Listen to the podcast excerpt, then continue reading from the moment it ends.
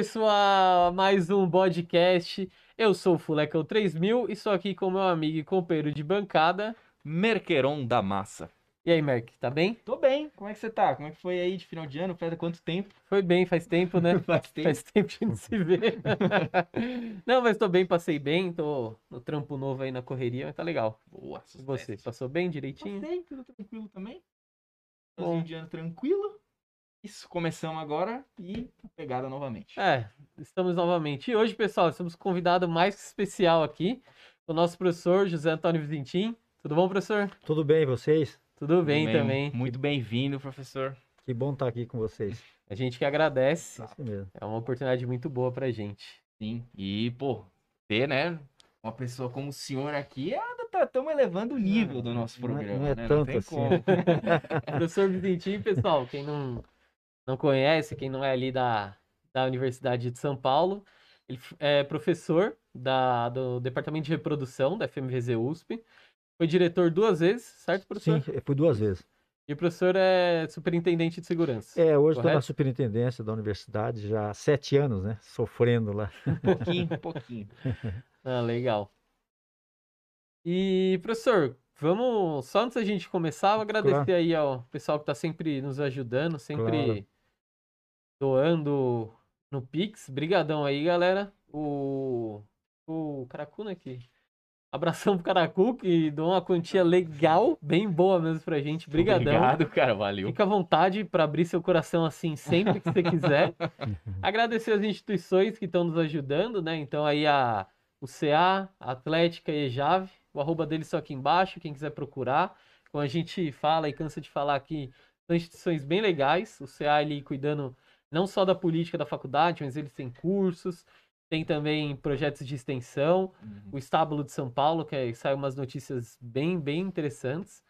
É, a Atlética, que organiza os, os campeonatos, também tem venda de Jogos, produtos. Treinos, venda de produtos também. Exato, o pessoal que está confere lá. entrando novo aí na faculdade, quiser treinar alguma coisa, já cola na Atlética lá, vê o que, que eles têm. Uma gama enorme de esportes para oferecer. E a Ejave, a minha querida e amada Ejave, né, para você que é tem um negócio veterinário, tá no ramo, quer uma consultoria, entre em contato com eles que você pode ter certeza que vai ser bem assessorado. Não deixa de entrar no perfil deles aqui embaixo, que é só conteúdo maneiro pra vocês verem. Valeu, pessoal. E aí, professor? Tudo bem, Tudo bom? tudo bem, graças a Deus. E vocês aí. É claro que essa pandemia atrapalha um pouco para a gente, né? Eu sou da opinião que é, da aula, é, a presença é fundamental, né? Então Uhum, eu sempre sim. acho lá na universidade. Claro que é, é, uma, é um problema que aconteceu e nós temos que nos adaptar. Não tem outra, não tem outra chance. Então vamos fazer o melhor. Foi feito o melhor dentro disso aí. Agora acho que começou. A gente estava com a esperança de voltar tudo à normalidade. Retomou novamente, mas vamos ter um pouco de paciência. O mundo não vai acabar, Devagar, né? né? Graças a Deus, a vacina está aí, está resolvido. E a nossa escola, ela é presencial. Vamos dizer, é claro que alguma coisa, hoje nós vamos ter que, podemos fazer alguma coisa à distância. Eu acho uma coisa até interessante esse negócio da distância, quando eh, de repente você tem algumas aulas, algumas coisas, e que os nossos alunos podem até fazer uma iniciação científica em Pirassununga. Ele não precisa, vai, "Ah, eu tenho que voltar a São Paulo para fazer alguma coisa, assistir uma aula teórica. Você não precisa. Uhum. Então, eu acho que alguma coisa vai ter uma- algo híbrido. Mas a, a escola, a Universidade de São Paulo, ela é presencial. E, Sim, e é na presença que você faz o seu grupo de relacionamento, né? Essas coisas são importantes. Então tem que adaptar, e eu acho que é tranquilo. Hoje, na pós-graduação, ficou melhor. Hoje você defende tese eh, virtualmente, e o que aconteceu? Antes tinha umas despesas muito altas com, com banca, essas coisas. Hoje eu coloco um professor dos Estados Unidos, da Europa, Sim. virtualmente, top de linha o cara, problema, e ele resolve Sim. tudo, né? Hum. Então eu acho que nós podemos fazer isso, mas e eu sempre brinco, né? Veterinário que não bota a mãe em animal, me desculpe, Não é, Não tem é veterinário, né? Não exato. me desculpe. Não. é, Você pode até não gostar de animal. Fala, não, eu sou veterinário, não gosto de animal, tem outras áreas que você pode trabalhar. Mas você precisa ver, né? Você precisa botar a mão, você Sim, precisa sentir. Sentir. Então eu sou da opinião que a presença é importante, é, os animais são importantes, é o que faz a diferença da nossa escola. Uhum. São os animais, não tenha dúvida disso, né? Uhum. Não, Nós temos certeza. uma mega estrutura eh, de equipamento, laboratório, professor extremamente preparado. E nós temos animais. Desculpem, todos os departamentos nós temos isso. Sim. Então, é, eu acho é uma coisa boa. Todo departamento oferece para o aluno essa oportunidade. Claro, né? Tá ali, claro. É só, só ir buscar Exato, que vai né? estar de prontidão. É, é claro que cada aluno tem um, um perfil, gosta de uma coisa, Uhum. isso é importante. Mas ele tem um circuito dentro da escola que ele tem tudo, é, que ele, pode, ele está à disposição dele. Ah, eu gosto desse tipo de animal, eu gosto desse tipo de especialidade, a escola te oferece. Sim. né? E eu acho que isso é importante, é, essa- esse atividade, é, o que a gente fala, 70%, ele é generalista, ele é tudo. Você tem que É. fazer 70%. Eu não gosto de vaca, não, mas 70% da- das vacas você vai fazer. Porque você não sabe depois de formado, Sim, Uhum. para onde que a vai, né? oportunidade que passa, né? Então eu acho que é isso que nós, a importância que nós temos que colocar na cabeça dos nossos alunos e formar eles, que você não sabe a oportunidade que você tem é, depois de formado. E, né, quer dizer, você se forma e já sai engatilhado? Não, Às vezes não. não. A Uma maior parte, não. não. Você vai, você faz uma área, você não gosta disso, você vai fazendo a sua seleção, você vai cortando, mas chega no momento você fala, e agora? Bom, então eu tenho isso aí. Aí, a partir do momento que você se formou, você, vai- você acha um nicho, você busca outro, até você, se consegue encaixa, redirecionar. se direcionar. A especialização vem depois de formado. E isso é bem típico. Alguns poucos que logo no começo tem a sua área, por alguma vivência, ele já vai se direcionando, Aham. ele vai selecionando, ele já está. Mas uma, grande parte é isso. E o bom é isso. Eu fiz isso e não gostei. Que ótimo, tá fora. Sim. Vou Vai para a próxima. É, Então, e, a- e até o que a gente estava conversando Claro. um pouco antes de começar também, que você falou do despertar o interesse. Às vezes você tem Exato. aquela coisa, pô, não, não gosto, nunca gostei, nunca me interessei. Mas Exato. às vezes você vendo sobre e fala, pô, não é tão ruim quanto eu achei, É, não é tanto que eu achei que era, É. você até acha interessante. E, e uma especialidade, ela serve para todas as espécies. Hum. É só uma adaptação. Eu vou fazer, fazer cirurgia. Ah, é, aí eu, eu, eu fiz cirurgia num cavalo. Bom, se você fez num cavalo, você faz numa zebra. Sim. E você faz numa vaca. Então, tem aquelas pequenas adaptações. Agora, se dedica. Se você fizer tudo bem que a escola te deu, você pode ter certeza que é 70% do caminho andado para cada espécie e a sua especialidade. É o pessoal do Silvestre. Se atenha a tudo que a escola te dê. Você transformar para o Silvestre é meio passo. Uhum. né? Só o Silvestre acaba sofrendo mais, É, né? Porque eles É, vão é, ter eles falam, de tudo, agora, né? nós não podemos ter um zoológico na escola. É, É, é um custo altíssimo.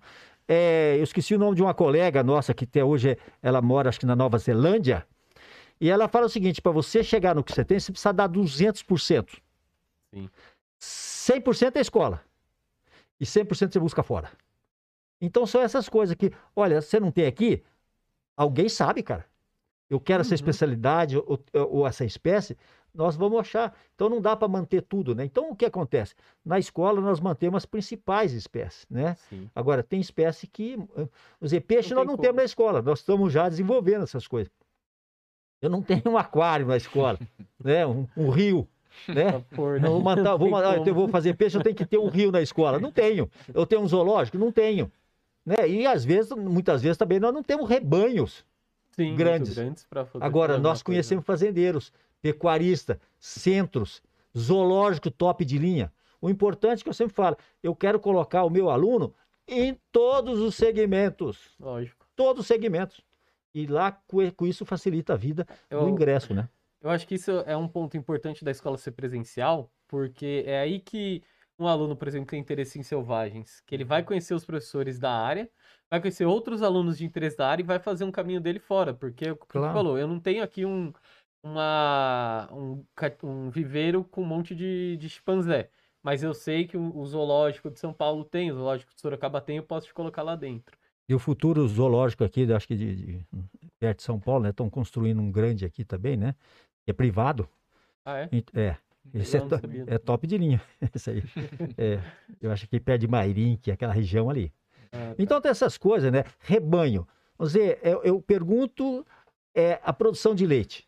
A escola tem vacas que produzem entre 30 e 60 quilos de leite por dia. Eu quero saber qual a propriedade que produz essa quantidade no país. Poucas, Pouquíssima, né? poucas, né?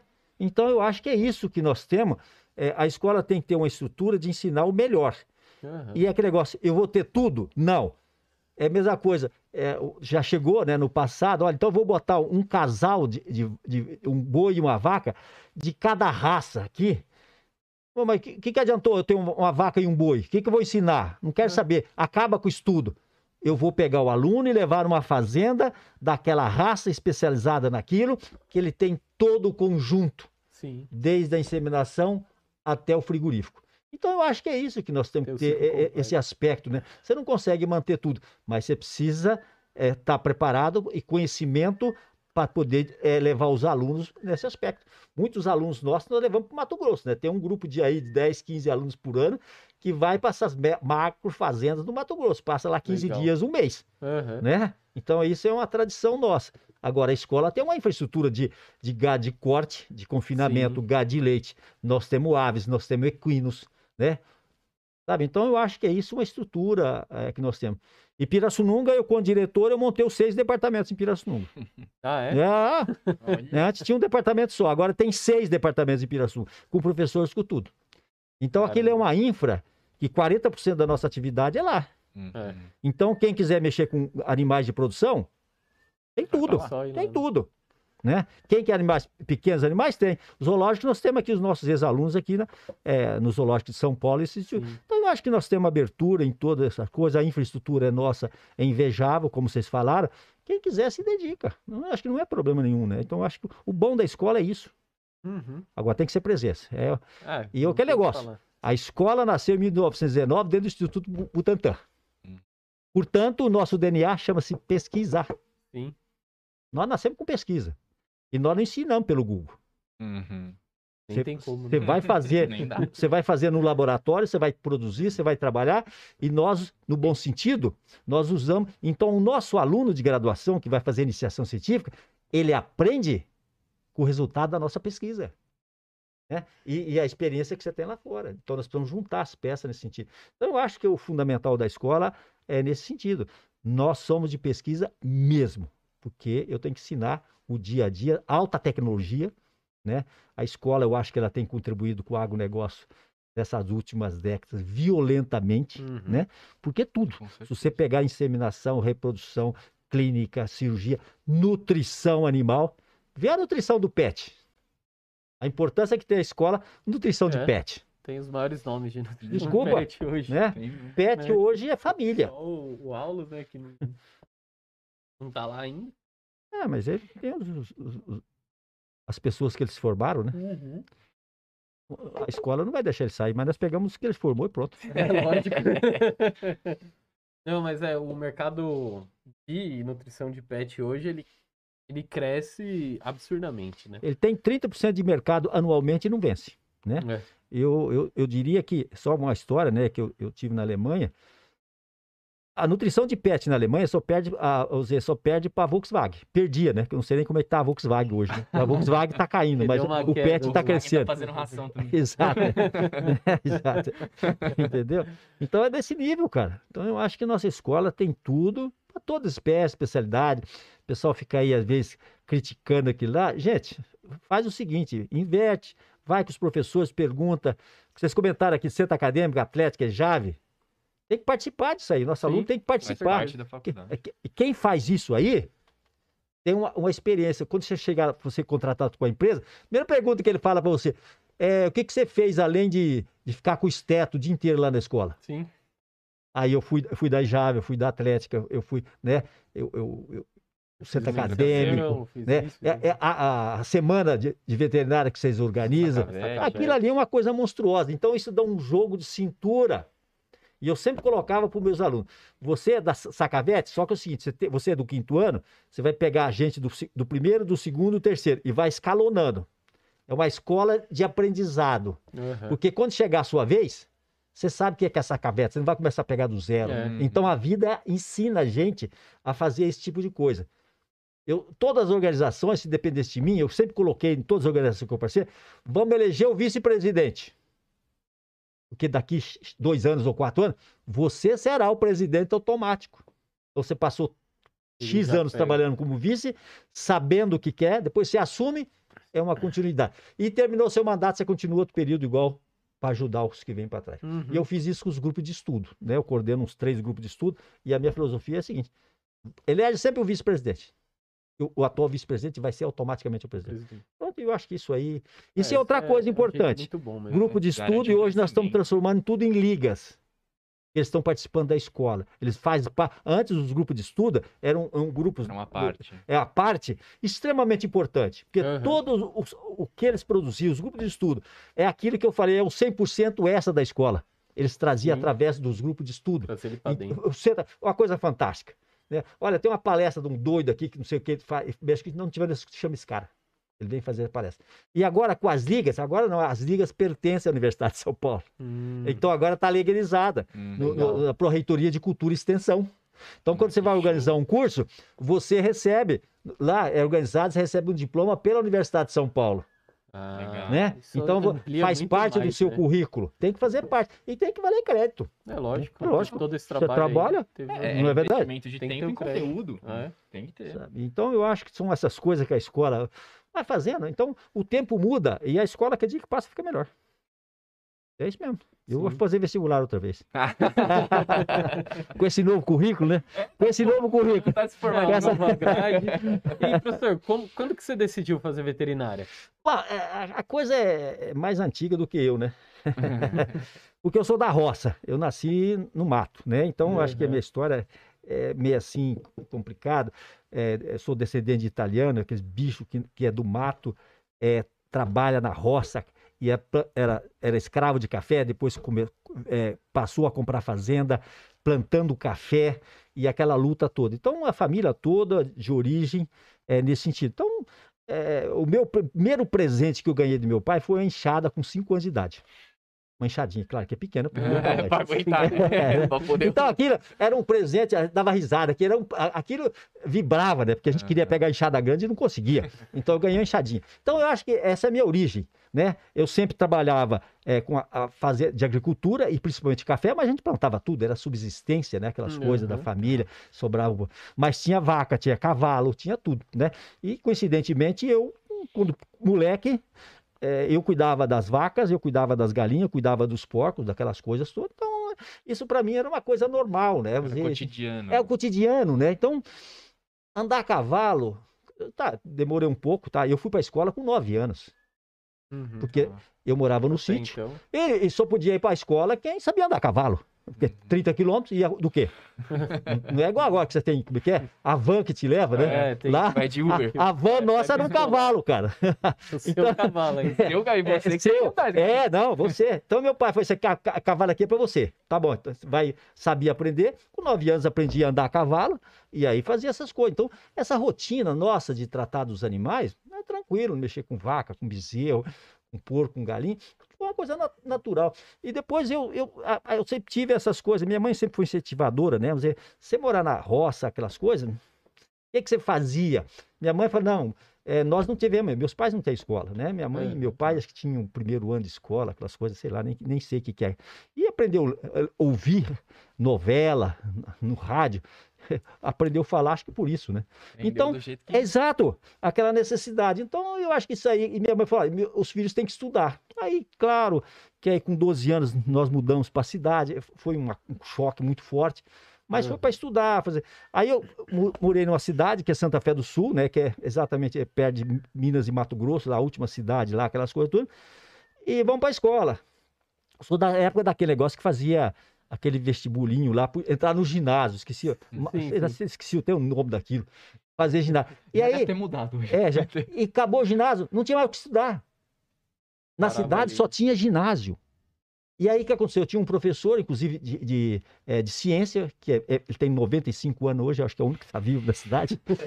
Entendeu? E eles batalharam para criar, na minha época, como é que chamava? Acho que era científico esse trem. Depois passou o colegial e hoje é, é- é ensino médio, aquelas médio, coisas todas. Então, vezes eu até esqueço desse trem. E aí criou aquilo. Eu falei, eu não quero ir embora, porque eu, eu também tinha meus, meus amigos de infância. Por isso, por isso que falei tudo negócio presencialmente, é, você estava convivendo com as pessoas. E nos meus grupos lá, tá? Tinha pessoa de poder aquisitivo. Né? Uhum. Não era eu do, do- sítio, ro- roça, subsistência. Tinha o pessoal que tinha poder. Então o que acontecia? Terminava o ginásio, ó, a família tinha dinheiro, mandava para Ribeirão Preto, para é, pra Monte Aprazível, que é Rio Preto, Ah. né? É, eu acho que uma série de coisas lá da, da Unesp, lá em, como chama aquela cidade que tem, nós temos a Unesp agora, sabe? É, que tem medicina, né? Botucatu. Aham, Botucatu. E eu falo, mas por que, que o pessoal meu vai embora e eu não vou? E agora? Então eu, fiquei, eu falei, não, eu vou embora para São Paulo. Falei com meus pais, vou embora para São Paulo. Ele falou, não, você não pode, porque você não tem 18 anos, você não pode tra- trabalhar. Aí, aí o negócio foi fácil, cara. Aí eu esperei, completou 18 anos, eu vim embora para São Paulo. Você veio por conta própria. Sozinho. Sozinho. A sorte que eu tinha uma tia que morava aqui, não sei onde que era o lugar aí. Sei que eu peguei um trem lá, é, é, 18 horas de trem para chegar em São Paulo, na Estação da Luz. E é sozinho, Uhum. ou se vira. Então aí, o que que fazia? Naquela época, eu vou dizer para você, o mundo não era, era melhor do que hoje, né? Porque você passava na rua, tinha emprego. Então, arrumava um, É, um- essa empreguinho lá aí no, no é- escritório. Então, era eu trabalhar no escritório, ganhava lá são trocado para pagar a pensão, comprar Mas sabonete. Você já conseguiu se manter. É lógico, porque eu não podia depender da minha família. E aí eu vim, o último, o último ano do colegial, do, do científico eu tive que fazer em São Paulo. Então foi difícil, porque eu trabalhava o dia todo e estava à noite. Uhum. E lá, na, e lá na cidade também eu fazia a mesma coisa. Então foi isso. E aí você vai olhando. Eu peguei um colégio muito bom aqui. Vamos dizer, nós éramos 45 alunos, de, dos 45, 35 entraram na Poli. Nossa. Falei, meu Deus do céu, como é que eu vou fazer isso aqui, né? Aí eu não tinha dinheiro. Aí eu parei um ano, terminei o colegial, parei um ano, porque não tinha dinheiro, ganhei, fui dinheiro, aí comecei a fazer o cursinho, né? E cursinho, meu amigo, era o seguinte, não sei se vocês conhecem ali a, a Praça Marechal Deodoro, Hum. Ali na- no centro da cidade, Sim, sim. e o objetivo é na Paulista, né? É. E eu trabalhava ali é- perto, morava numa pensão ali perto. E eu ia a pé e voltava a pé. Nossa. Eu estava fazendo cursinho. Então eu vou dizer para vocês, aí, durante o cursinho, tinha todo aquele negócio. é, eu não lembro na época, acho que era C100, o meu que fazia vestibular, não era FUVEST. Hum. Uhum. E aí então pegava aqueles cartazes e tava dando olhada. Deixa eu ver as profissões aqui. Ah, medicina faz isso. que- Veterinária, cara, veterinária faz isso. Porra, então eu tô dentro Já de casa. sei. Já Eu- então é essa. Já fiz. E agronomia? A agronomia também, eu sei mexer com roça. Hum. Eu planto banana, eu planto capim, eu planto café, já. Opa! Então a escolha da profissão foi mais ou menos o seguinte: eu, é, eu sabia fazer, mas não sabia o nome. Uhum. Uhum. Então eu falei assim: minha primeira opção é veterinária, a segunda agronomia, porque lá podia fazer duas, duas opções na época. Então foi isso, a, a minha, a, minha, a minha profissão foi escolhida desse jeito. Primeiro que eu tinha todo esse know-how da roça. E aí, quando eu peguei o catálogo do, da- do vestibular, não, É isso não- achei, não- né? não de- não tinha nem outra profissão. Você, quer outra? Não, não quero. Uhum. Então foi automático, sabe? E foi desse jeito que eu entrei. E é claro que é, é, tinha outras opções, mas também nem sabia. Então fiz USP direto, né? Foi.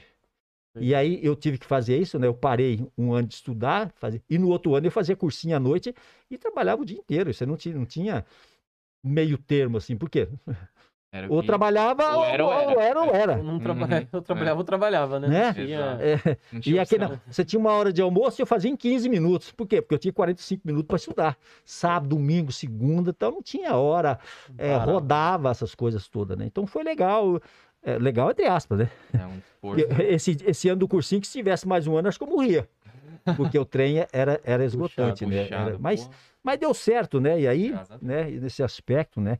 E até no finalzinho, eu fiz um concurso do Banco do Brasil. Eu entrei no Banco do Brasil, eu falei, pô, agora vai ser legal. né, Por que, agora- que eu vou fazer? Eu, eu vou para o Banco do Brasil, vou fazer a veterinária e eu pego o Banco do Brasil, eu vou transferir para a noite, vou trabalhar à noite no Banco do Brasil e o Tudo. dia que eu formar, eu vou para a carteira agrícola do Banco do Brasil. Pronto. Já Você tinha um- Já estava traçou- monitorando o negócio. tudo ali. Aí deu zebra, cara. Aí o banco não quis me transferir de jeito nenhum para a noite. Eu Sério? falei, e agora? O que, que eu faço? Ah, meu filho, eu vou, Faculdade pe- não vou- dá pra pôr à noite. eu vou pedir demissão. Não teve outra. Escolheu a faculdade. opção faculdade. Agora, e o dinheiro? Eu tinha um negócio que quando eu trabalhava, eu também eu sou munheca. Então eu guardei dinheiro.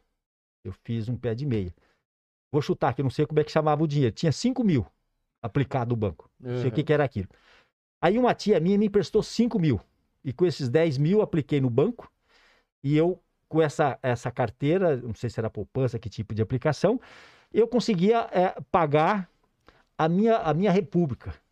Ah, Nós éramos em quatro colegas de turma, nós montamos uma república ali na Vital Brasil.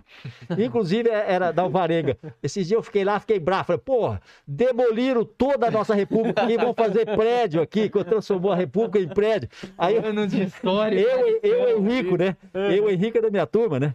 Então, eu falo, pô, mas que. que Ah, ele, que- o, o Henrique Henrique é era da minha turma. da turma e da sua república. É, dá tudo, tudo aí, tudo em casa. Então, aí foi aquela decepção, né? Pô, mas derrubaram a nossa república, pô. Não é possível. Isso fez parte da vida. Então, o que eu ganhava, eu pagava a república e a gente ia a pé para a universidade. Eu tinha a bolsa do CRUSP, Ah, né? Aí depois, dois anos depois, eu tenho um irmão que é veterinário, né? Que ele tem uma formação é, católica, essas coisas. Ele estava no seminário, depois falou, não vou, não vou fazer mais carreira é no seminário. Saiu, fez vestibular, entrou direto. Chegou o momento, era difícil, cara. Aí nós ganhamos uma bolsa só para os dois. uhum. O que, que a gente fazia? Ele almoçava porque ele dava aula num cursinho à noite. E eu jantava. E eu pegava esse trocado do banco para poder sobreviver. E aí o boy, Uhum. chegou no último, acabou tudo. Acabou o juro, acabou o capital. Falei, e agora? Aí eu fiz um, um financiamento da Caixa Econômica Federal. Não sei como é que chama hoje, né? Tem um nome aí, né? É, FIES? É, que FIES. Coisa desse nível aí. Pra- pra E foi a salvação, cara. Formou. Agora, durante a faculdade, todos os meses de férias, eu fazia estágio, tipo remunerado. Conversava com o Uhum. veterinário, ia lá, olha, arrumava o estágio e ganhava um dinheirinho, né? E virava, né? fazer, Então, eu acho que foi difícil, foi. Ah, ninguém morreu. Então, que bom. tem até história para contar, né? É, saiu uma boa história, né? Porra. Até para história. Então foi isso que eu, eu- eu- da, da formatura desse trabalho. Depois, quando eu me formei, a- é, o mundo era diferente. Eu tinha, eu tinha seis multinacionais à minha espera, seis multinacionais. E aí você fala assim, o que, que eu faço? Aí é questão de opção. E eu tomei uma decisão. Ou eu vou para uma multinacional e ganho desse nível, é financeiramente compensador, ou eu vou para o emprego público, ganho menos, mas eu tenho uma segurança familiar e, Uhum. cu- e que é hoje. E o que, que eu vou fazer? Foi essa a decisão. Então eu fiz concurso no biológico e fiz no IZ. Passei nos dois. O IZ é Nova Odessa. Uhum. Se eu for para Nova Odessa, eu vou mexer, montar o departamento de reprodução animal do, do IZ. Nessa época você já estava na reprodução. Já, é, eu vou ver que eu já tinha começado a minha vida antes. Se eu ficar no biológico, mexer com vacina de febre aftosa. cara. Nossa. Mas, mas peraí, também tem que pensar. Eu estou num laboratório de febre aftosa, mas eu estou perto da escola. Da, da- é. Onde que eu é aqui, quero? né? É aqui perto. E o IZ, eu não saía, eu não ia ficar assim, saía do biológico, eu ia para a escola. Porque eu comecei a fazer estágio no departamento de reprodução animal no segundo ano. Uhum. Alguma coisa falou lá, sei lá, que eu passei lá, e comecei a fazer estágio. Então, desde o segundo ano, é aquilo que eu falei, às vezes você engatilha logo, mas às vezes você acaba se formando e, e você não faz isso. Então foi legal nesse aspecto. Eu já desde o segundo ano eu já tinha esse, esse jeito de fazer lá. Até foi interessante, porque a gente tinha reprodução no, final, no, no- no quinto ano, né? Então eu chegava lá, eh, no quinto ano, a professora falou: O que, que você está fazendo aqui, Vizinho? Mas você já não é formado? Não, professora, eu sou do quinto ano. Né? Então, aquilo para ela é como se eu fosse formado, que eu já estava fazendo Tava estágio lá, tempo ali, né? Então foi isso a minha direção, né? E aí eu esperei, trabalhei um ano no biológico, mexendo com, com vacina, era um mega projeto legal de vacina de, de febre aftosa oleosa, aquela que era do, do- da Organização Pan-Americana de Saúde. Uhum. né? E com isso, meu cara, eu paguei todas as contas. Aí depois eu entrei no mestrado, Hum. né? Com bolsa da FAPESP. Então, e aí, é claro, a família cobrando. muito. E aí, quando é que você vai ganhar dinheiro? Você continua estudando? É isso mesmo. Então, mas isso estava traçado, né? Porque quando eu me formei, eu fui indicado para o departamento, mas não tinha dinheiro e eu tinha que me virar. Então, eu acho que com a bolsa da FAPESP, durante eh, acho que dois anos que eu fiquei com bolsa FAPESP, aí a escola me contratou. Né? Então, eu acho que também, graças a Deus. E Veio. essa foi a opção que eu fiz de ganhar menos, estar num serviço público, mas eu tinha uma gar- garantia Sim. de aposentadoria Estabilidade. Estabilidade. estabilidade, né? e não é. me arrependo até hoje, viu? É, a gente Não. vê que o professor gosta, então Não. eu imagino que É. não teve arrependimento não, não mesmo. arrependo. né? Eu trato minha família, meus filhos, meus netos, tá tudo nas minhas costas. Não tem importância. Né? Então eu acho que eu não posso reclamar. E aí eu fiz a carreira, né? Óbvio, né? Uhum, Então é sim. mestrado, doutorado, livre docência, pós-doc no exterior, depois concurso titular, o Diaba 4. O professor chegou a fazer um MBA também em gestão. Fiz, fiz um Gestão MBA pública, na né? universidade, durante dois É, anos, um MBA em gestão pública. Né? Isso Legal. ajudou muito na, na minha parte administrativa, né? Então eu acho Uhum. que isso é importante. Isso aí o professor fez pensando nessa parte administrativa. Administração, Sentiu isso. falta e é falta fazer. disso aí, exatamente isso aí. Legal. E a universidade me deu a oportunidade, falou, opa, né? Então, não era de graça não, mas né, que eu tinha a pró-reitoria que me deu essa vaga, ela me cedeu, Ah, né, legal. porque eu fui diretor da Estação Ciência. Então, via eh, diretor da Estação Ciência, eu tinha O que, eu- que era a Estação Ciência? é, é, aqui na Lapa era uma exposição, um prédio de exposição, que todo aluno era um orgulho a molecada ir para lá. Era todas as unidades da USP que tinham seus experimentos lá. Legal. Então tem Isso tudo- ainda existe? eu, né? não, eu acho que acabou, cara. Parece que tinha. É- Eu tinha montado ela, eu ia reformar ela bonitinha. Inclusive, eu ia colocar um submarino é, atômico lá. O- Aquele Ah. Besnar que está ancorado no mar, eu, eu ia, falei com a Marinha, eu ia cortar ele, ia trazer ele para a exposição ciência, ia fazer exposição, né? Sim, Então, sim. eu acho que isso para o ensino é, é, é, básico, ensino médico, é uma coisa formidável, era uma coisa da universidade. É como fosse é, a, a USP e as profissões Sim. Eternamente. Então, eu falei, vou lá, né? colocar cada unidade lá dentro e cada um vai, anualmente, ele vai expondo as suas coisas e- e motivando os meninos. É, né? isso eu acho que É. seria muito bom Foi ter, porque boa. é um jeito da faculdade continuar, da universidade continuar em contato com o público. Porque às vezes É. Exatamente. a gente perde, É, tem esse distanciamento e É. a gente enfrenta algumas questões que não era para estar enfrentando, né? claro, claro. Então, isso até lá, o, o menino, as crianças vendo aqui lá, ele até desperta a profissão. Sim, com Foi o que eu fiz na escola com o diretor, na primeira, segunda vez. Eu falei, olha, eu preciso, o Henrico também tem muito isso. O nosso aluno, é claro que uma parte, é, eu sou da roça. Então, quando eu vi isso, eu disse, "Ô, isso aqui é veterinário, isso aqui é minha praia. Não tem vocação. Às vezes, alguns que entram. É claro que você entra e depois você gosta. Sim, Você tá meio né? esperto, você vai pá, pá, pá, pá, você vai selecionando. Eu vou ver o negócio. E aí eu notava que aqueles poucos alunos da veterinária, oriundo das ETECs, eram pessoas diferentes. Aham. Porque a ETEC, eu acho que a ETEC, o estado de São Paulo devia ser tudo ETEC. O Brasil inteiro devia ser tudo ETEC. Porque você dá uma formação técnica, qualquer coisa. Ah, eu não vou para a universidade, eu já, eu já tenho uma profissão. Sim. Eu já ganho meu dinheiro. É, investir em colégios técnicos É é, uma necessidade O que, que eu grande fiz? Eu fiz um programa com a, com a Paula Souza. Eu trazia, nessa vez, entre 800 a 1000 alunos da escola da Paula Souza, trazia para a escola, mostrava a escola. Ah, inteira. sim. Ó, isso aqui é veterinária, meu cara. Agora, se você quiser fazer agronomia, você faz, se quiser. Mas Uhum. esse, e é só que isso aqui, esse aqui é a veterinária da USP. Então, o que acontecia? Eu estava motivando esse pessoal também A trazer para a escola. é. A escola ganharia com um grupo de alunos de origem ETEC e esse aluno também tinha uma perspectiva de saber o Diferente, que ele né? fazia. Né? Não É, que- eu, quando eu tava no museu, Exato. fiquei no museu dois anos, né? Uhum. Logo que eu entrei, Uhum, fiz a uhum. cultura extensão lá, na época era Uhum, cultura e uhum. extensão ainda, Uhum. e agora no mestrado que, que ti- tem essa... Você dá a monitoria, você ganha pela monitoria Claro, e você continua claro, lá. E claro. é um lugar que eu gosto muito da nossa faculdade, Uhum. é o MAVE, sempre que eu posso eu Uhum, uhum. tô lá falando com o Maurício. E eu dei umas monitorias para esse pessoal das ETECs que vinha. E você vê que há uns alunos que se interessam muito, Muito. que estão bem ali presente. E eu, eu sempre no final falar, quem quiser perguntar uma coisa tanto do museu quanto da faculdade, pode vir. O número de gente que vinha perguntando de estágio, de como fazia para entrar, de se dava para ir conhecer, se na hora que entrasse, que ramo que tinha, é absurdo. É, é muito, é- era maior do que as escolas particulares que, que eu dava a Um monitoria. interesse focado bem É, maior, né? um interesse que desperta Então, eu muito. acho que isso né? ajuda bastante, sabe, na formação, na escolha da profissão. Depois da escola, nós temos aí 30, 40 ocupações, né? Então, acho que o nosso aluno tem essa infra, ele vai fazendo, ele vai para lá, vem para cá. E dá para voltar? Dá. Eu já tive profissionais nossos com clínica de pequenos animais e voltou para a escola, Vitinho, eu tenho a oportunidade de fazer transferência de embriões do Mato Grosso. O que, que eu faço? Vem para cá que você vai ver. Numa semana eu te jogo lá dentro do Mato Grosso. Uhum. Não há dúvida disso. né? Então eu acho, e é o que está acontecendo agora com esse problema, os nossos alunos. E o aluno não vai se formar? Não, o aluno vai formar na pandemia. Forma, faz isso aqui, tá. Tá combinado. Tem que formar. Terminou a pandemia? Faço três cursos fazer. práticos aqui para vocês. Quem quiser, volta. Volta. E aí não vai vir os 80 para reprodução, vai vir um grupo. Outro vai para lá, vem para Uhum. cá.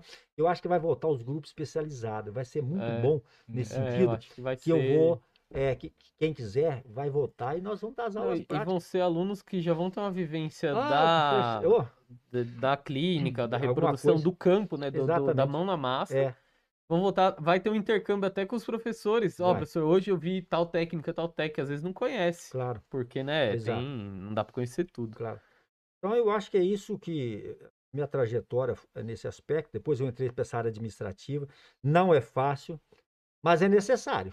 Uhum. Porque a Você esco- escolheu ir pra parte administrativa. ou Acabou, falou, preciso. Não, Foi, não, não. Eu também fui acompanhando, porque eu sou, mais, eu sou mais ou menos desse jeito. Eu tenho um problema aqui. Eu levo para o meu superior. O trem enrosca. Não vai, não anda. Daqui que eu resolvo. Não, pera aí. Espera aqui que daqui um pouco eu vou ocupar o seu cargo e vou fazer. Vou resolver. Então aconteceu isso no departamento e aconteceu isso na escola. Essa escola, ah, não é? Espera um pouquinho. Então é uma necessidade e uma questão de você ver. Então é que esse negócio, o campus de Pirassununga, sempre em corda bamba. Isso aqui não vai. Ninguém vai tomar isso aqui, não. E se deixar, vem embora. Uhum. Espera aí que eu vou montar uma cama. Montei cama para outra escola.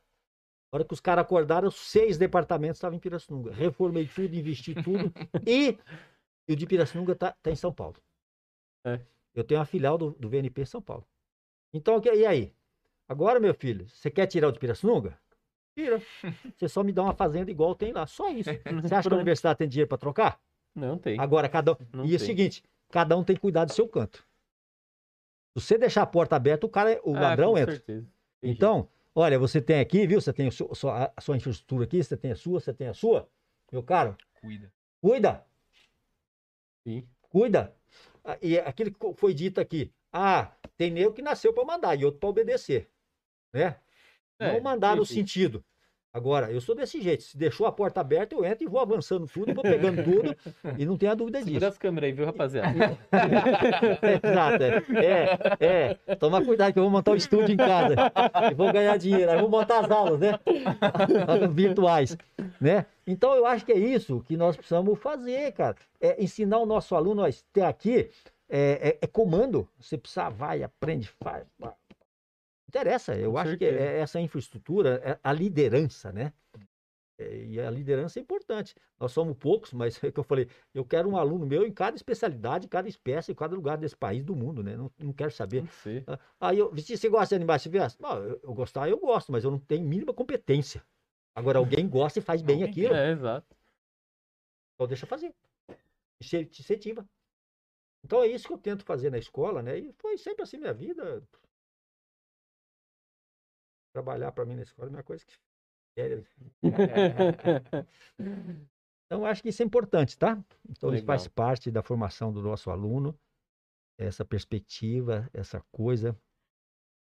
E não pensa que você que forma e vai ganhar dinheiro logo, não. As coisas têm um Hum, tempo, tem. né? Aquele negócio. Adaptar, selecionar, ver a sua atividade.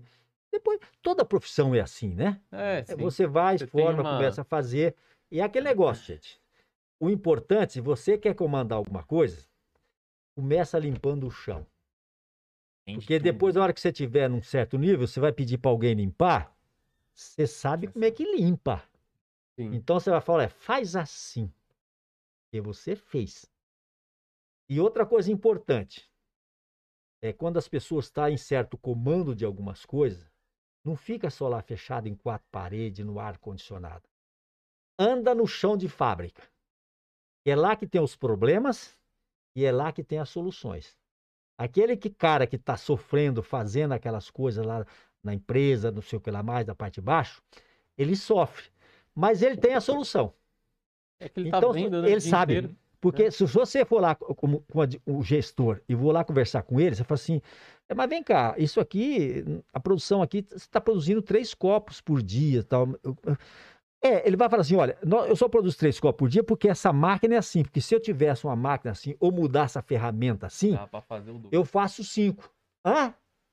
E às vezes é uma coisa simples. Então, Sim. chão de fábrica é importante para aprender e para buscar soluções para fazer o conjunto. É, fora E- que você mostra que você é uma liderança presente. É, né? Você lógico. não é o cara que é, só tá, exato. Não, tá dando ordem e sem saber lá. Ser Nada. acessível. Você, Você tem que ser acessível. É. Né? E eu acho que isso, você fazer parte do, do comitê lá, discutir com as coisas, você discute lá com, com, a pessoa do chão de fábrica, você, você discute com o presidente. Sim.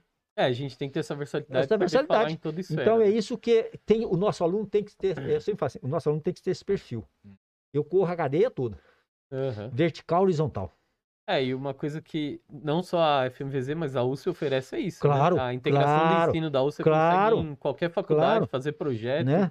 Fazer aulas, né? Ter, ter exato. aulas em qualquer É, isso, o nosso é aluno. muito, muito Olha, esse- eu fiz um MBA que você falou. Aham. Agora, o nosso aluno tem as portas abertas na FEA. Tem na Poli. A engenharia de produção é um lugar fantástico para o nosso aluno. Tem curso lá. O, o- Relações Internacionais, tem curso lá aberto, eu já conversei com a diretora lá. Vários alunos nossos foram fazer curso eh, de gestão internacional. Legal. né? Na FEA, a mesma coisa. Por quê? Isso abre o leque. Sim. Né? Nós conversamos aqui, na filosofia, ter mandarim. Ó, vai lá fazer mandarim lá. Né? Da meia-noite às seis, né? É. Mas Você vai lá estudar mandarim. Vai lá, né? vai lá, né? Então, você vai... Alternativa nós temos. Aham. Isso en- enriquece o seu currículo, né? Assim, ah, eu vou fazer teatro. Ah, se for bom para ajudar veterinário, faz teatro também. Sim. Tá tudo certo. É, uma coisa que eu acho, que eu senti, né, comigo, é uma experiência Uhum, bem pessoal, é que pela, pela carga horária da muito faculdade, pesado. que é pesada, e aí tem coisa extra que a gente vai pegando, o que eu senti foi que nesses anos de veterinária, eu acabei me alienando um pouco das notícias do mundo. A gente acompanha as principais, só que você Claro. não pega, a hora- até a hora que você sai, É, você vê, nossa, o é. que, tá, que aconteceu Você- esses cinco, Você seis anos mergulha, aqui? é. E aí, eu acho que isso é importante a gente passar pro pessoal que tem que estar antenado. Igual que a gente tá falando do a China hoje na agropecuária, a Rússia. Ah, Então, isso são oportunidades que você pega em notícias, que ninguém vai chegar e te falar Claro. dentro de uma sala de aula. Até tem Não. professores que falam. é. Mas você tem que tá, achar um, isso da meia-noite às seis, ver um jornal, ler alguma coisa, É. que é extremamente necessário, né? É, Eu acho que com o novo currículo abriu um pouco mais esse leque. né? E nós tínhamos um problema, que esse negócio de empresa, empresa é outro lugar fantástico para se trabalhar, né? Você fala, hoje você vai, você, você começa ali no, eh, vendendo produto, não é mais o técnico de produto, ou Uhum. você, quando você- mas você chega presidente. Sim. Se você for determinado, se for conhecendo, fazendo, fazendo, é, é isso aí. E a nossa escola, escola tinha um problema. O nosso currículo não permitia que o nosso aluno fizesse, participasse do grupo de trainees das empresas. É, eu É ali que eles, é ali que eles, que eles selecionam os, os- os profissionais dele. Agora mudou. Então você pode passar um ano lá dentro. Aí os caras estão de olho em você. Uhum. É. Naquele grupo lá, tem 10 trainees aqui. Opa, estou fazendo aqui, fazendo ali. Esse aqui já está bem, esse aqui está treinado, eu vou pegando. É, vai- Essa é a grande Vai oportunidade. mantendo. E empresa. Hoje nós temos é, ex-aluno nosso que é presidente de multinacional, né? Que está na Europa, mora a sede na Europa, a sede nos Estados Unidos. Viu? Não é só da América Latina. É, a né? gente conversou no último episódio com o, o Zuzi, esqueci o nome dele. Tem o Edival, Ele O tá Edival na, da na MSD, Amazon. É da Amazon, né? Da Amazon, ele, é, ele mudou, ele não tá Claro. na veterinária, Não, claro. mas ele tá Sim. na Amazon, ele nos Estados Unidos. Então, É a outra- veterinária lhe permite mudar de qualquer cargo, Sim. né? Uhum. Então essa formação, você faz, pô, agora eu sou veterinário, às vezes, pô, mas meu pai é um empresário, tem aqui uma indústria é, é, metalúrgica com monstruosidade. Eu não sou tonto, eu vou cuidar da indústria do meu pai, meu pô. Lá. Me pô- eu, eu tenho colega, é, alunos, logo no início da minha, na minha carreira, que hoje são empresários do ramo automobilístico. Que era da veterinária e depois herdou essa coisa da família. Mas a formação é, técnica da veterinária e cultural, uma série de coisas, lhe permite você fazer o essas coisas. pensamento que a veterinária cria na gente É, é dife- diferencia de, de muitas Exatamente outras isso. profissões. Esse é o importante. Porque Isso a profissão é- hoje está assim, né? É. Tem uma especialidade agora. Imagina essa parte de TI. Hoje, quem não tem TI está perdido, né? Sim. Então, na veterinária, nossa senhora, anda de Hum. braçada. O... É, quando eu trabalhei na, na Premier 2, os diretores lá eram ex-alunos também da, É, da faculdade. exato. Então, assim, é- tá em todo lugar, na, na gerência, em direção. E a gente começa, uma né, perspectiva vai de crescer. Sim, Cresce mesmo. Isso é uma coisa boa. isso é. Ô, professor, eu queria também senhor contasse pra gente, acho que é uma das histórias mais incríveis aí, que é do primeiro clone. Ah, que foi o senhor que participou ali se, se do... vocês não perguntaram, só né? eu falo, né? Eu acho que essa é a história que tem que ter. E, professor, como é que foi isso? Foi uma iniciativa da faculdade, do professor?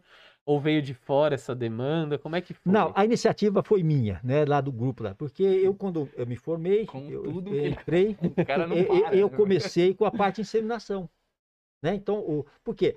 O departamento tinha dois touros. numa baia lá da- dos barracões, né? Você não é da Aham, vossa não- época. não- não Os da barracões lá embaixo. Mesma coisa. Você fala, ó, visitinha a escola na Pires da Mota. Pires da Mota? Deixa eu ver. aqui. Não, Pires da Mota eu não sei nem onde que é. Ah, sei porque eu já fui lá.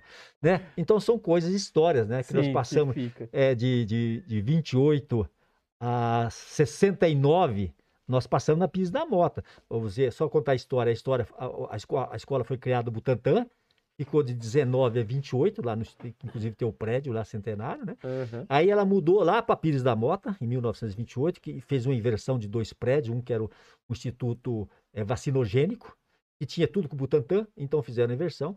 Então a escola ficou lá. É uma história legal. E depois veio para os barracões, e eu fui lá. Uhum. Então, eu, e quando eu me formei, eu fui, eu ficava, era o departamento eh, de cirurgia e obstetrícia, né, que era tudo junto.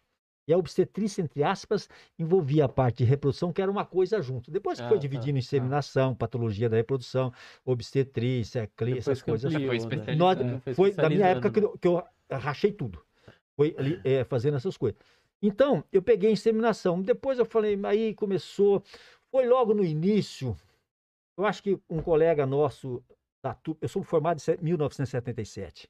Aham. E tinha um colega nosso, o Jorge Nicolau, formado em 76. Foi o primeiro cara que mexeu com transferência de embriões nesse país. Né? Foi de um banco ali em Sorocaba. Esqueci até o nome do banco, não existe mais. Ele começou, eu falei, putz, eu vou mexer nesse negócio.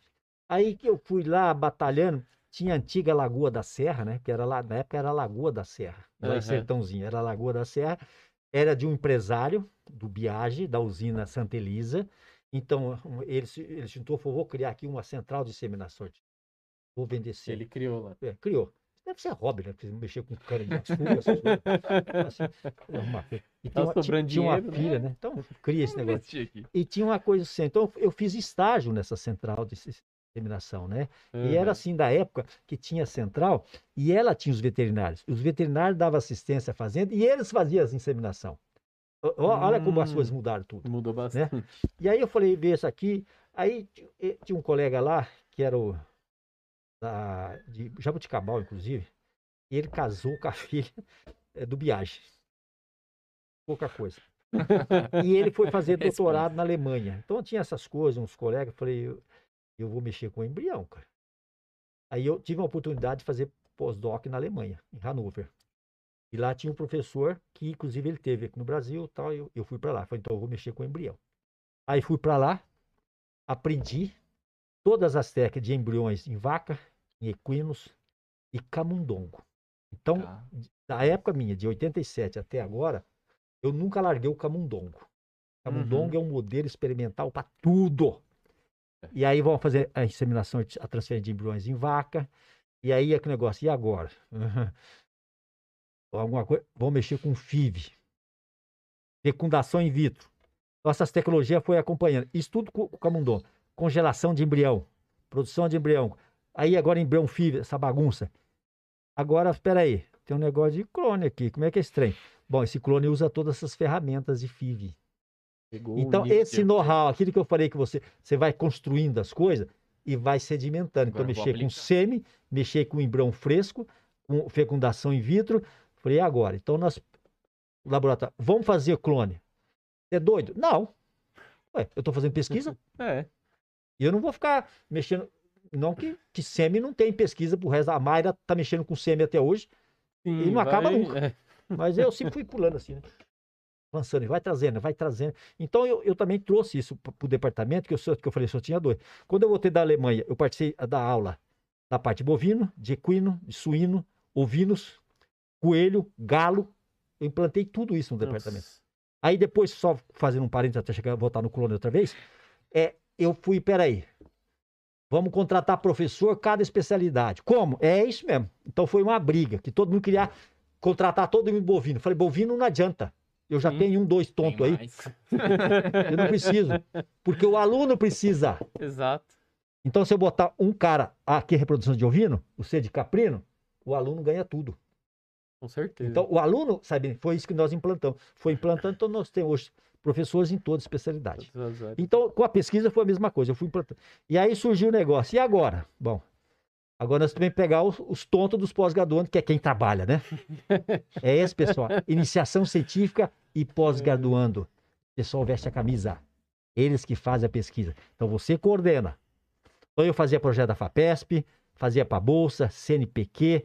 Eu ficava louco. Eu tinha 20 e poucos pós-graduando e iniciação científica no laboratório, uma Ah, loucura. gente, E aí eu tinha que montar gente, laboratório. gente. Tinha que montar laboratório, porque senão não adianta. Hum, Então, projeto de pesquisa. Eu cheguei a pegar na FAPESP, eh, na- época das vacas boas, eu peguei um financiamento de 3 milhões de dólares hum, para poder. Pra eu montei os laboratórios de. São Paulo e montei os Montar laboratórios tudo. de Pirassununga. E aí eu vamos fazer. Então aí eu tinha vários esse grupo. Então, olha, é, você primeira coisa, fazer clone, eu preciso ter uma célula. Sem célula eu não faço. E a célula de embrião é. Aí começou a parte ética. Ah, então você vai matar um embrião para fazer. Não, É, bovino, eh, não, tudo bem, não tinha problema. Aí começou o pessoal humano. Ah, então você vai ter que matar um embrião humano para fazer um clone? Eu falei, mas eu quero clone de gente para quê? Exato. Eu não quero saber desse bicho. Eu tenho gente sobrando, né? Que eu tenho. Essa espécie não me interessa. Não me interessa. Vai so- clonar para quê? Outra coisa, o comportamento do clone Não é, di- é o- diferente, meu filho. não Eu é vou clonar meu avô, que eu quero manter meu avô aqui. Meu avô vai nascer um bebê com o século XXI, 5G. Meu Não é avô sabia avô, capinar a roça. É. Tem como, Não né? tem como. Então o pessoal questionava essa parte ética. Falei, não, eu estou preocupado é, é com o melhoramento animal. Não com a clonagem mexe com o melhoramento, mas ela mantém. Uhum. Então eu pego um touro top de linha e eu clono ele. Então, se ao invés dele produzir mil doses de sêmen por, por, por mês, o outro vai produzir 10 mil. Então eu vou espalhar a sêmen, eu modifico e Porque com o clone. é o mesmo. Eu mo- vou modificar a geração dos animais de uma fazenda. Simplesmente. Vai Clona, estender a geração. ex- extingue tudo ruim e põe tudo bom lá dentro. Então esse era o objetivo. E aí eu falei assim, nós pensando, né? O gado de leite vai ser legal, hein? Vou clonar uma Oh. vaca top de linha, 100 quilos de leite por dia, eu vou ter só vaca de 100 quilos aqui. E vai resolver. E não foi isso que deu. na, na ideia tudo é ótimo. Tudo né? bem. O que aconteceu? O clone voltou para o gado de corte. Então, nós começamos com esse trabalho. Aí, então, vo- vocês vão preparar a célula. Então, faz cultivo de célula. Vai, prepara essa célula. Vê se, até chegar ao cultivo de célula. Aquelas características que nós tínhamos ela, especialidade, demorou um certo tempo. Então, tem tudo uma base. Até célula de cão eu tenho congelado no laboratório Nossa, até legal. hoje.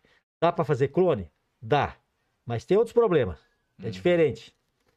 Eu vou esbarrar no rebanho para transferir os embriões clone. Eu não tenho. E na vaca? Vaca é fácil. complicado, né? Porque vaca eu posso pegar, é a receptora. Então a receptora eu sincronizo Sim. tudo. Onde que eu vou sincronizar a cadela? Não tem como.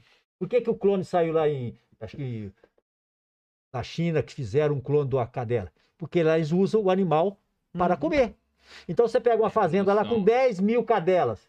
Pra Tem alguém no cio, 10% está no cio naquele dia. Então você faz o embrião, fala, e aqui eu- nesse dia eu tenho tantas cadelas para transferir aqueles embriões que eu, então eu posso produzir. Essa é uma. Aqui nós. Então vamos produzir a célula. Agora nós vamos precisar enuclear eh, os oócitos, nós sabemos fazer. Nós tiramos, pegamos o frigo, é, matadouro, tudo material do laboratório, pegamos. E agora? Aí eu preciso tirar o, o- o DNA do, do, do óssito, né? Eu tenho que enuclear ele, Sim. porque eu vou injetar uma célula nova nele. E senão eu vou fazer um triploide. O quadriploide, sei lá, o Não vai nascer bem, não. Não, não nasce, morre no, no- Morre no no- ninho, né? Então, toda a tecnologia, eu aprendi isso na Alemanha. Eu voltei para a Alemanha para poder pegar esses equipamentos e aspirar esse núcleo forte, chamado nuclear. Isso precisa de equipamento. Então, toda essa aquisição de equipamento e as coisas, projeto. Então, aí treinamos, tá enucleando legal. Faz os testes, tudo lá, tá bom. Enucleou bem, tem a célula. Coloca essa célula dentro. E como é que estimula esse trem? Essa célula tem que chamar G0. É uma célula, é um blastos, é um, como chama? Um, um- a célula diferenciada, porque nós não pegava de embrião. Eu pegava, Ah, pegava diferenciado. De pele. Né? Então, o que eu pegava essa célula, como é que nós vamos fazer? Ela tem que botar em G0. Aí tem que fazer estímulo com química e estímulo elétrico. Vai. Estimulava lá. E às vezes o pessoal, uns doidos lá, ficava assim. Pegava, começava a trabalhar às 7 horas da manhã, 3 horas da, da meia-noite às 6, tava lá também. Era um trabalho insano. Não podia parar. Não, não podia parar. Era tudo aquele negócio, cronometrado. Tchum, tchum, tchum. Troca essa equipe, vem para lá, volta as coisas. E era, e era desse jeito. Aí fazia isso. E os embriões morreram tudo. E aí vai. Então isso foi uma trabalheira até adaptar, achar essas técnicas. Falei, nós temos que fazer clone. Não interessa. Nós vamos fazer. Vamos... E a molecada, ó. Não, foi um projeto gigantesco. Gigantesco. E o pessoal trabalhava, o pessoal vibrava com aquilo, sabe? Aquilo não tinha. Olha, cara, eu nunca comi tanta esfirra e tanta pizza à noite por anos. Entendeu? Tá no laboratório, ai, comendo a pizza lá, vem aqui, Traz vai, traz aqui. Aí vai, vai, vai. Sabe? E o pessoal não parava, cara. Sabe? Então foi Um olho trabalho legal, né? pizza. É. E fazia. Então aí vai, aprendeu, fez, deu certo. Olha, conseguimos os embriões. Puxa, aquele nego vibrava lá dentro, né? E agora, transfere. Morreu tudo. Aí o que acontecia? Eu peguei um colega do campo, do campo, né? Para transferir esse embrião. Eu falei, eu não vou transferir. Eu não faço todo dia. Uhum. Morreu por quê? Porque o embrião que é ruim ou eu que sou ruim? Sim. Então o colega do campo fazia aquilo todo dia. Então a técnica dele é perfeita. Se deu certo, é porque o embrião estava bom. Se deu errado, porque o embrião era ruim. E nós fomos fazendo, e foi fazendo. Produzia esse embrião. Então, às vezes tem lá 20, 30 embriões, transferia. Não dava nada. Ah, dava uma gestação. Hum, tá gestante. Passa o ultrassom, 30 dias. Ai, ai. 45 dias. Não tem mais nada. Então foi, era muita tentativa e erro, né? Isso foi fazendo, e aí nós conseguimos vários. É, e teve muitos que chegou no final da gestão, 270 dias, a- a- o feto morria, né, o bezerro, né? Morria nesse Aham. período, abortava. E aí foi, aí finalmente nasceu um, né? E foi um- uma bagunça lá, né? Que nós Imagina. Que ano que era isso? foi 2002. 2002. 2002 que foi o primeiro. Aí nós fizemos, Copa. é, e era, e era, eu falei, mas e a ideia é que negócio, eu vou fazer um clone do do Nelore, né? Uma coisa top de linha, aquelas coisas tudo. E nós tínhamos célula lá no laboratório. Pega um, um bezerro aí, o tucura lá, pega um. Aí nós tínhamos lá um bezerro lá é, de, de matadouro. Pegou a célula Uhum. dele e tal. E era marrom o bicho lá, não tinha raça, não tinha nada. E nasceu esse bicho lá, né? Falei, mas eu- será que isso é clone mesmo? gente? Ou a vaca ou pulou lá a cerca, lá o boi pulou a cerca. Aí nós temos o Fernando, o, eh, o Fernando lá de, de, da Unesp de Aracatuba, né, que foi um ex-doutorado meu, ele tem toda essa formação de biologia molecular. Aí ele fez o, o- o teste, o DNA. Falei, não, é clone mesmo, é isso aqui tá clone. Então esse saiu, e aí, cara, era uma ladainha para tratar esse bezerro, para dar. E o cara tinha que botar tudo dinheiro no bolso. né? Aí, Leitear para tudo lado, aquelas coisas. E a equipe cuidando daquilo, tudo. Então foi o primeiro. E ele falou: "Isso, puta, esse aí aguentou, não vai. Porque às vezes nascia e morria. E tinha muito Hum. problema é, respiratório. A partir do momento, então, isso nós fomos aprendendo. Olha, nascer precisa ter uma equipe de clínico aqui, junto, um para acompanhar. Então, a partir do momento que isso foi integrando, vamos dizer, cuidando da célula, do ósseo, do estímulo elétrico e químico, produzindo embrião, transferindo o bem, nasceu, você jogou um, um pessoal clínico junto, as coisas começaram a melhorar. Opa, então, na- eh, em vez de morrer, ou nascia, uma semana morria. Tava prolongando. É. E tinha muito problema de umbigo. Não tinha fechamento de umbigo, nascia. É, eu lembro que É, numa é, viagem a gente fez, o- eles fazem clone lá e eles falaram isso. mesmo, Exatamente. Problema no Um umbigo. problema de umbigo seríssimo, né? Então, isso foi, foi tá, tá ótimo. Então, então agora, então agora vamos partir para o Nelorba. Aí, que é a Nampa, aquela vaca que nós temos, aquela fotografia lá, e aí nós produzimos a, a Bela do- da USP. Então foi o primeiro Nelore que nós produzimos. Claro que Jabuticabal produziu o primeiro Nelore, mas também aconteceu aquele fato, nasceu uma semana morreu. Mas então a Bela foi o primeiro clone Nelore no Brasil que nasceu e sobreviveu. Os dois viveram mais ou menos 14, 15 anos de idade. Nossa. Ficaram em Pirassununga. Então eles ficaram em São Paulo, todo... ah, solta no pasto lá. Ver. E o Marcolino se reproduzia com as vacas lá. Então ele produziu muitos filhotes. A, a, a, Marcolino. a- Marcolino. é. Por quê? Por que Marcolino? Porque era o Marcos, meu aluno. Ah, Em homenagem a ele. Filho dele. Filho do mar. Filho do Marcos. e, e a Bela ficou lá até morrer. E eu tenho 13 embriões dela. Eu preciso tra- transferir os embriões dela agora. né, né? Que agora. Então foi uma coisa boa nessa época. Aí depois falou assim: ah, e agora? Agora nós vamos partir para o transgênico. Mas que você não para? Não, não vamos parar, não. O que que é o transgênico? É dupla musculatura. Começamos a fazer, as coisas estavam tudo. Em, e esse período é projeto de, de longa duração. Sim. Então você tem que pegar um indivíduo com mestrado, depois ele vai para o doutorado, depois ele vai para o pós-doc. Então isso vai trabalhando, volta, faz. Então nós partimos e está já produzindo os embriões com essa modificação genética de Legal. dupla musculatura, né? Bloquear a miostatina Em Nelore. e Nelore, deixar o trem crescer. Mas aí após a doutoranda foi embora, afinal de contas ela fez concurso Universidade Federal do ABC e foi ser professora. E ela trabalha até hoje no laboratório.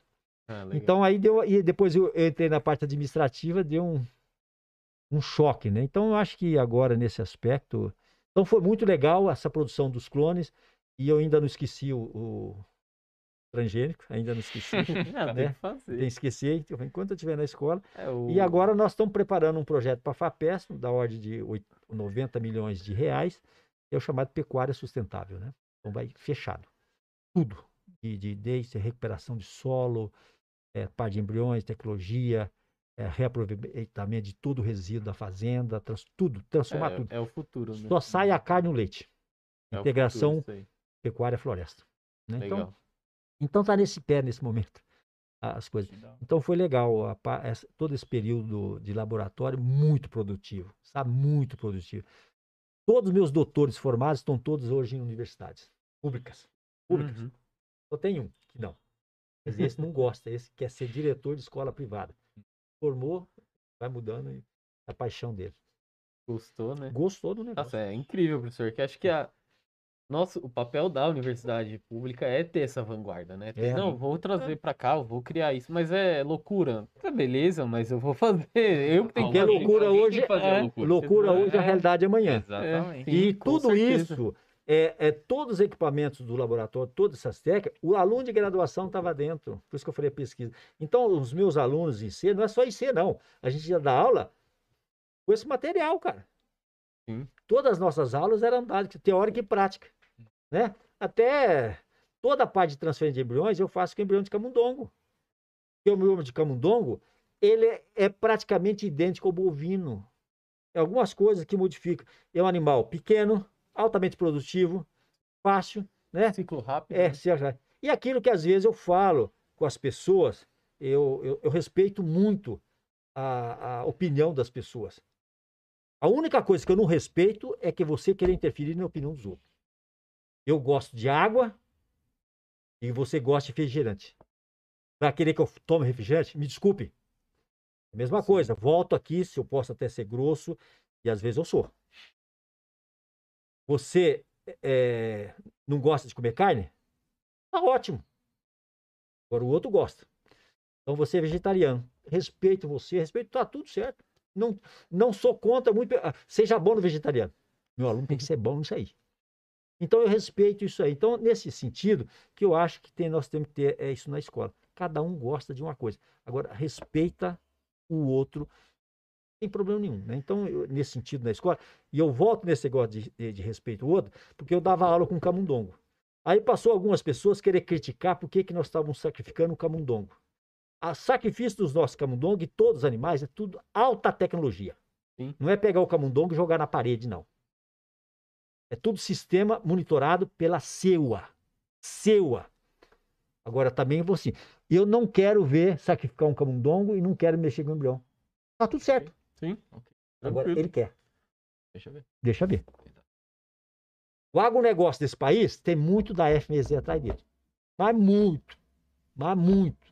A parte de reprodução, a parte de nutrição e a parte de prevenção. Tem muito. A, a FMZ, ela tem uma parcela monstruosa dentro do agronegócio brasileiro. É a cartilha de brucelose e tuberculose, professor José Soares, que Desculpa, né? né? Esse país está nas costas do agronegócio. Então, vamos respeitar. Agora, ah, eu sou da opinião, como chama, de produtos orgânicos. Excelente. Excelente. Faça bem. E eu vou dizer para você, agronegócio, produtos orgânicos, né? Vegetariano. O que, que é isso? Tudo de alta tecnologia. Tecnologia? Isso é perfil comercial. É comércio, é financeiro. Eu me dou. Aquilo que eu assim, eu gosto bem, eu, eu descobri que aqui eu tenho um produto orgânico. Espera aí. Eu vou ganhar dinheiro com isso, porque não tem ninguém no mercado. Agora, não falar mal do outro. Sim, com Não é certeza. verdade? O... Esse mundo tá tudo cheio de oportunidades. Se você olha assim, Sim. no, no, no problema do outro, eu tô achando a oportunidade. Mas você faz e constrói junto. Porque quando você constrói junto, você carrega todo mundo junto. Sim, com certeza. Você não precisa pisar no outro. Uhum. Então é o que eu falo com meus alunos: respeita o outro colega que cada um gosta de uma coisa. E, to- e aqui todos somos uma família só. Você tem uma Tem família de 10 irmãos, um é igual ao outro? É. Não. Então aqui na veterinária é a mesma coisa. É. Nós fazemos todas as coisas juntos e você faz uma coisa, você faz outra, você especializa no outro. E é isso que nós temos que fazer como profissão e eu, isso que eu prego sempre na escola. Então meu aluno é isso. Então eu- você tem liberdade não quer fazer, não faz, tá tudo bem. Agora... Agora, tá obrigando, né? né? Então é nesse sentido, sabe? Então o clone saiu assim, essas coisas saem assim, e é aquilo que eu falo. Até hoje, em todo lugar, o modelo camundongo, ele fala. É. Ele resolve tudo. Porque imagina que. eu vou dizer para você, desses clones aí, com certeza, nós preparamos mais de 20, 30 mil embriões. Nossa, Imagina se eu for pegar isso em vaca. Não existe. não Tá tem como. Primeiro que esse material a gente pegava tudo de matadouro, né? Nós não pegava vaca, essas coisas. Uhum. Então todos os clones foram todos produzidos com, com ovários de matadouro, exceto a célula. Então a célula eu fui lá peguei essa vaca top de linha, pedi autorização, tirei tirar lá é, um milímetro quadrado de pele dela e fizemos a cultura de célula, porque a gente já sabia, né? Uhum. Só foi tirar que eu não sabia, não foi fazer teste. Fizemos teste lá com matadouro, couro de, de matadouro, pegar um pedaço de couro, fazer a cultura de célula, né? Então, é isso que nós fazemos, né? Isso é... Mas é bom demais. É né? o que, é o que tem que ter na, na faculdade, né? Sim, Ter é, essa, sim. essa vanguarda e não só a gente da FMVZ, como toda a USP tem que ser Claro, a, a USP, é, UESP, tem que ser é. pioneira, né? Você vê, a escola participou, você vê a importância que tem a veterinária, o pessoal às vezes não tem noção. A escola participou do desenvolvimento do, do respirador nacional, pô. É, tá certo. Tá certo? É, Ela mesmo. participou do respirador. E, e, e às vezes tem uns negócios desses. Às vezes o pessoal fala assim: ah, você quer lá mais? O respirador foi feito pela escola. Eu falei: como é que é? Peraí. Esse respirador não foi feito por essa escola. Esse respirador foi feito por essa escola, por essa escola, a FMVZ. Sim. Então hoje, todas as conversas que tem desse, gira em torno dessa bagunça. Ah, não, a escola, a veterinária. Ah, bom, então você tá lembrando. É porque pra esquecer o pessoal faz É assim, né? né? É. Então, lá na escola eu sou desse jeito, cara. Eu sou bairrista, eu não sou ignorante, mas bairrista eu sou. Tem que ser. Eu que é meu. É, E- tem e- que ser e mesmo. é o que você falou Não também, é? né, professor? Tá incrustado ali na pesquisa e toda essa pesquisa que a faculdade faz, que a universidade faz, retorna para a sociedade. cara. Ué, Então, e eu não sei ganhar dinheiro, então eu faço pesquisa e dou para você que é, que é empresário. Vai ganhar dinheiro, e muito. Porque você gera emprego, você gera é, imposto, o imposto vem para dentro da universidade. Sim. Né? Então, é igual outro dia, a, a universidade agora fez um negócio, é um, um grupo, não é o grupo, um sistema de inovação. Um marco regulatório de inovação. E quem que pode fazer isso? Bom, então, funcionário e professor que tiver inovação, ele pode ganhar dinheiro. Pode, deve. Dentro da universidade? Dentro da universidade. Sim. Você tem um laboratório, você faz, você ganha dinheiro. Aí tem um pessoal, ah, mas funcionário pode, e professor pode ganhar dinheiro? Pode, não deve, porque ele fez inovação, ele vai empregar gente, ele vai produzir, ele vai aprender a ser empresário e vai ser pesquisador. É, E ele vai ter esse outro outra base para passar para aluno também, né? Uhum. Que ele quer ser né? um empresário ali de ter. Né? Eu estou fazendo alguns projetos aqui, inclusive de, na área de segurança aí, e transferindo para iniciativa privada. Aham. Não sou eu que vou fazer isso. Eu desenvolvo a pesquisa igual na pecuária. Olha, eu tenho um aqui, eu tenho um método de congelar embrião. Central. Tô aqui. Você congela embrião? Ah, deu certo. Usa. Passa. Sim. envolve. né? Ah, você trabalha na empresa? Então, vem cá, meu ex-aluno. Vem aqui. Ó, pega isso aqui. Faz lá. É isso. Então, Eu acho que isso é legal, né? E vou dizer para você, trabalhar com aluno é uma coisa espetacular, né? A última coisa que eu vou deixar na escola vai ser a graduação. O resto eu já vou. Vai Vai mudando. parando. Dá um intervalinho, esticar as pernas, dá uma pausa no Pausinha, banheiro, a gente já volta. rapidinho. Tem água aí. Eu vou tomar água, aproveitar. tá- estamos de volta. Ah, tá bom. Voltamos, pessoal! Estamos de volta Estamos de volta aí. Fizemos nosso xixi. com nosso professor top de linha, Vitinho. Professor, é, a gente queria te perguntar. O professor está aí na faculdade já há um bom tempo, né? De antes. É com aluno de graduação desde 73, né? 73 como É, aluno. é, são... Então o professor acompanhou muito, muitas mudanças dentro da universidade, da faculdade.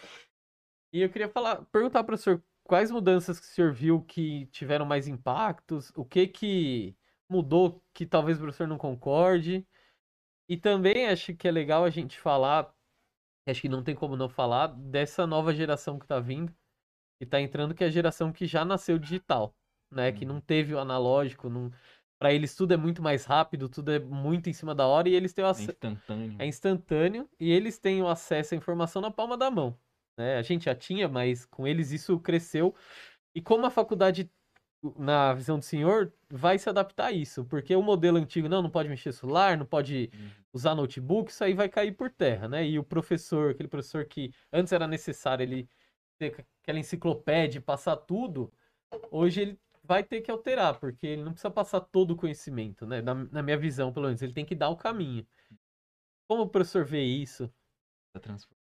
É, eu acho que a transformação é muito grande, né? Da, da minha geração, quando estudante, e mesmo no início da minha carreira, é, eu sou da, da época que, que a gente rodava as provas, eu esqueci até o nome daquilo, que era com álcool, né? Aquele rolo, sei lá, Ah, que, é é, o- preparava as provas, o material didático, aquilo, né? Aí depois veio a, a, a máquina, a máquina de escrever, né? Aquelas coisas todas, né? Depois, acho que eu não tenho certeza absoluta, assim, 84, 80, 84, começou aqueles computadores monstruosos, aquelas coisas, né? E as coisas vão evoluindo e você tem que continuar. E eu sempre, sempre cito um exemplo típico, né, dessa evolução, que você tem que se adaptar. Uhum. Você tem que progredir. Lembra da, você, talvez vocês não lembram disso. Daquela empresa chamada Olivetti, era de máquina de escrever. Hum, Vocês nem sabem do não, nome, né? Não. A sede dela era na Avenida Paulista. Olivetti, máquina de escrever. Ela tinha uma maquininha de calcular, chamava Facite. Era o sonho de todo contador. Digitava os números, rodava. Blé, blé, blé, blé. Já deu o resultado. Ui, nossa, era o paraíso de um contador. E a, e a Olivetti quebrou. Por que, que a Olivetti quebrou? Ela ficou na máquina de escrever, depois foi nessa maquininha, e depois é, é, tem uma evolução que aí teve as máquinas de escrever com corretivo. Tinha um que era um papelzinho, você colocava o papelzinho, batia a letra, colava lá um branquinho, Hum. aí você batia outra vez, depois tinha os corretivos, e ela não entrou na área de computadores. Ela ficou na analógica. Ela ficou na máquina, de escrever. quebrou, acabou. Então a faculdade, eu sou dessa época também que a gente rodava aqueles materiais ou com um negócio de álcool, lá esqueci o nome daquilo. Depois tinha aquele negócio da apresentação de eh, aquelas folhas para dar aula, né? Com aquele retroproje- A retroprojetor, né? transparência, retroprojetor. Aí depois tinha uns slides que você fazia o slide, depois pintava os slides para dar diferença, né? Escrevia a máquina naquilo, aí você pintava o título de amarelo, outro de vermelho, pintava aquelas porcarias, né? Ia fazer. Procópio usava essas maquininhas, lembra que ele colocava É, é. a chavezinha, tinha um slidezinho, trocava, colocava Exato. na máquina. É, isso aí. Ia fazer. E a gente tinha um fotógrafo contratado na escola, um técnico que fazia essas coisas, né? Era um paraíso, o cara colocava o slide. Fazia... Depois o, o- esse reto eh, projetor, a o- evolução. E depois foi indo, né? Aí surgiu os computadores. Aí tem os, os- os projetores de slide, né? Depois as salas de videoconferência. Videoconferência foi agora, pouco tempo, não muito. Sala de videoconferência, então, é, aquelas coisas, a administração tinha que fazer tudo.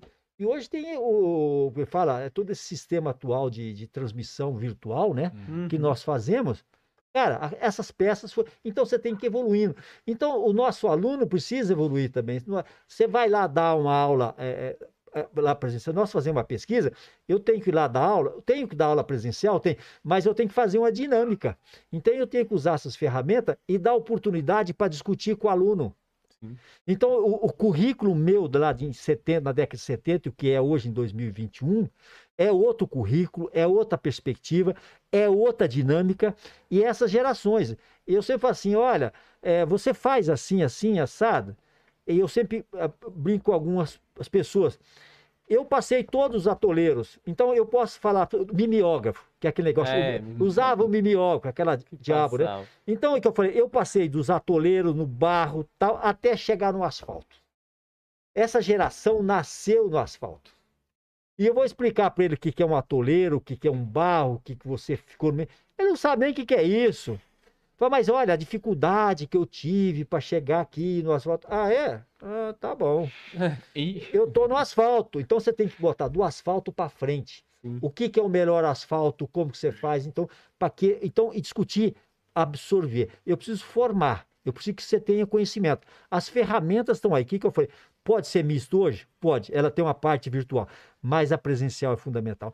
Principalmente as práticas, né? Sim, Com certeza. Prática não tem. esse- A É, teórica porque- você pode fazer mista, discute, é, é, ou- dá uma atividade para o aluno, ele busca é que esse negócio 5G, essas coisas tudo, ele busca tudo. Ele tem essas informações, literatura.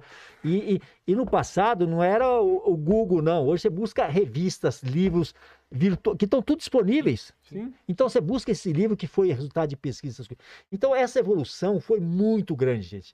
Olha, eu lembro é, que é, da época que surgiu o primeiro computador, a gente tinha um computador só no departamento. A secretária trabalhava a- a- a- durante o dia e meus pós-graduandos trabalhavam a noite inteira. Esse negócio que eu falo, que eu brinco, ah, você tem que trabalhar da meia-noite às seis. Eles trabalhavam da meia-noite às seis. Porque é que só- então eles utilizavam, aprenderam essa tecnologia. E hoje tudo, é, você vê na profissão, aplicativos. Hoje muitos colegas eles têm um desenvolvimento tecnológico e você aplica isso na profissão. Né? Você vai produzir isso na pecuária? Vai. Você coloca toda essa parte tecnológica, você incorpora ela. Vamos dizer, um drone. Quanta tecnologia tem isso aí? Uhum. Então você vai avaliar o seu rebanho, a sua agricultura. Imagina toda essa parte tecnológica numa sala de ordenha, Hum. né? Uma indústria de, de leites e derivados, uma indústria de carne, frigorífico, exportação, tudo mapeada, onde você põe isso. Você, é, fala, você administra uma fazenda da Avenida Paulista. É, você não precisa estar lá. Você não precisa estar lá. É tudo tecnológico. Então, é, é que eu sempre falo. Você não precisa saber tudo. Você precisa saber o telefone de quem sabe. Uhum. Que eu falo com meus alunos. Ah, você precisa conhecer uma máquina agrícola, coletadeira de soja, de milho. Mas eu sou veterinário. É aquilo que foi. Você precisa conhecer porque você precisa comandar. E você, não vai comandar, você vai chamar alguém que sabe comandar aquela máquina, que você vai precisar dela. Uhum. Você vai integrar essa máquina na, sua produção de colheita de soja, armazenagem, né, distribuição, ração.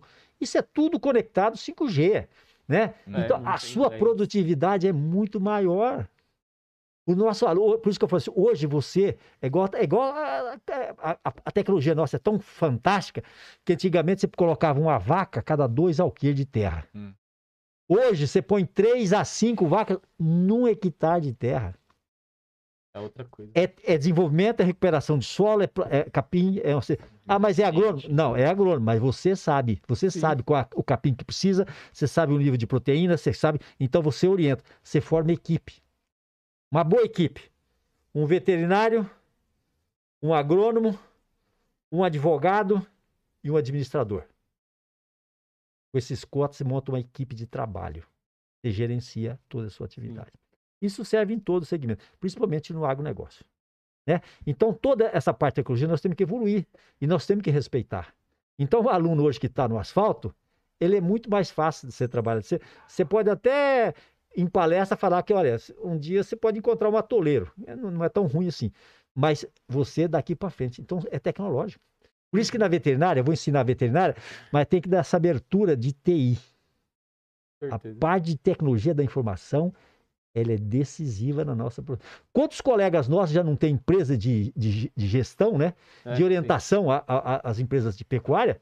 Tudo tecnificada. Produção de vacina. É tudo tecnificada. Tem a parte de pesquisa e você usa isso aí.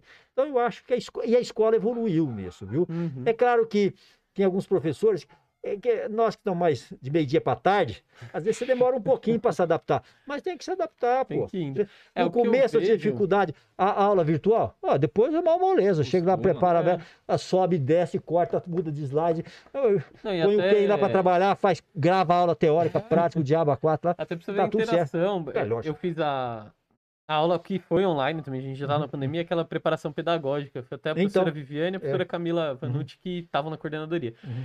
E eles mostraram muitos recursos. Então, o professor Fábio Guerra mostrou que É. você pode dar aula e criar um, um questionário, os alunos vão acessando. Você vai vendo ali no mesmo tempo quem tá fazendo, as notas, no final dá um ranking, quem acertou, quem não acertou. Só que eu ainda vejo uma resistência muito grande do ensino, e aí o ensino como um todo, não só na Uhum. nossa faculdade, Uhum. de ter essa tecnologia dentro, sabe? Não, o aluno não pode usar celular porque distrai. Não é que distrai, é que hoje, quando você faz uma pergunta, se a gente não pode constar, a gente vai ter que pensar. Se a gente tem um caminho da consulta, em meio minuto eu tenho a resposta na mão. Claro que tem. Eu só tenho que ter a, a, a capacidade de analisar aquilo e falar, isso é. é uma. É. Isso é um site ok, isso é É, uma, é. uma informação que conquista. tá É, não. é. Ah, você falou que 2 mais 2 são 4, mas eu vi um negócio que 2 mais 2 são 5. Deixa eu, deixa eu pensar aqui. Mais 2 são 4 ou são 5? Então você precisa discernir, Sim, porque é- essas partes de redes sociais tem muita asneira, né? tem muita então você besteira, tem que- internet como um Agora, todo, né? o aluno, ele não precisa ir nessas redes para buscar uma informação. Ele pode buscar num artigo científico, Sim. num livro, porque hoje está tudo isso disponível no mundo inteiro. Tudo PDF. Não, mas eu vou consultar aqui, é uma pesquisa verdadeira. Ah, Você consegue fazer Você consegue. bibliotecas virtuais. Na até, hora. Você tem ali, Na na, hora. hora. Você pega o livro, né? Então o eu acho artigo, que essa discussão, né? E ninguém é dono do saber total, porque de repente o professor está fazendo aqui, você fala, professor, mas eu busquei um artigo aqui, está falando isso, mas esse artigo saiu hoje, eu não tive tempo de ler. ainda. Vem cá, traga aqui isso aqui, nós vamos compartilhar. Então, compartilhar é, com o aluno, o aluno de hoje não é tonto. Sabe, ele, ele não é, Aham. né? E essa formação, essa preocupação é, de, de gostar da profissão, de estimular, de ter alternativa. Olha, você está formando em veterinária, mas se prepara porque pode aparecer uma oportunidade para você, você muda. E essa parte de TI te dá essa oportunidade, Sim. né? Língua estrangeira, TI, acho né? que de análise de dados também. Nossa que o pessoal Senhora. faz no lab Claro, ali, claro, no, no, no claro. VPS, na preventiva. Isso aí é um caminho Exato. em qualquer profissão. É um E você muita coisa. dirigir né? o seu trabalho também tudo tabulado, né? Que você possa checar depois, né? Então tudo isso te dá ferramenta. Fala, ah, mas isso aqui deu 5% a mais. Isso é verdadeiro? Não, na estatística é verdadeiro, não é. Né? Não é? Porque muitas vezes fala assim, ah, isso aqui deu 5%, meu negócio é melhor. Aí que você joga na estatística, ele não tem informação nenhuma. É, Então, e- e- isso faz parte do aluno, né? Às vezes, ah, não eu sou da área médica, eu não detesto matemática. Não, não detesta, não. Absorve. Ela é importante na sua formação. Ela resolve, né? Tem coisas que.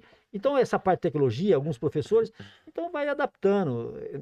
O, o- o pessoal de hoje, não. Você pega uma criança de 5 anos aí, ele pega um Já celular, tá- ele. Você fala, mas como é que esse cara sabe? Já tem, Faz tudo. Já tem vídeo de neném, de bebezinho de um ano que desbloqueia o celular ó. e tá lá. Ah, e então, essa é a vida dele. cartão de crédito É. do pai no. Exato, exato. Entendeu?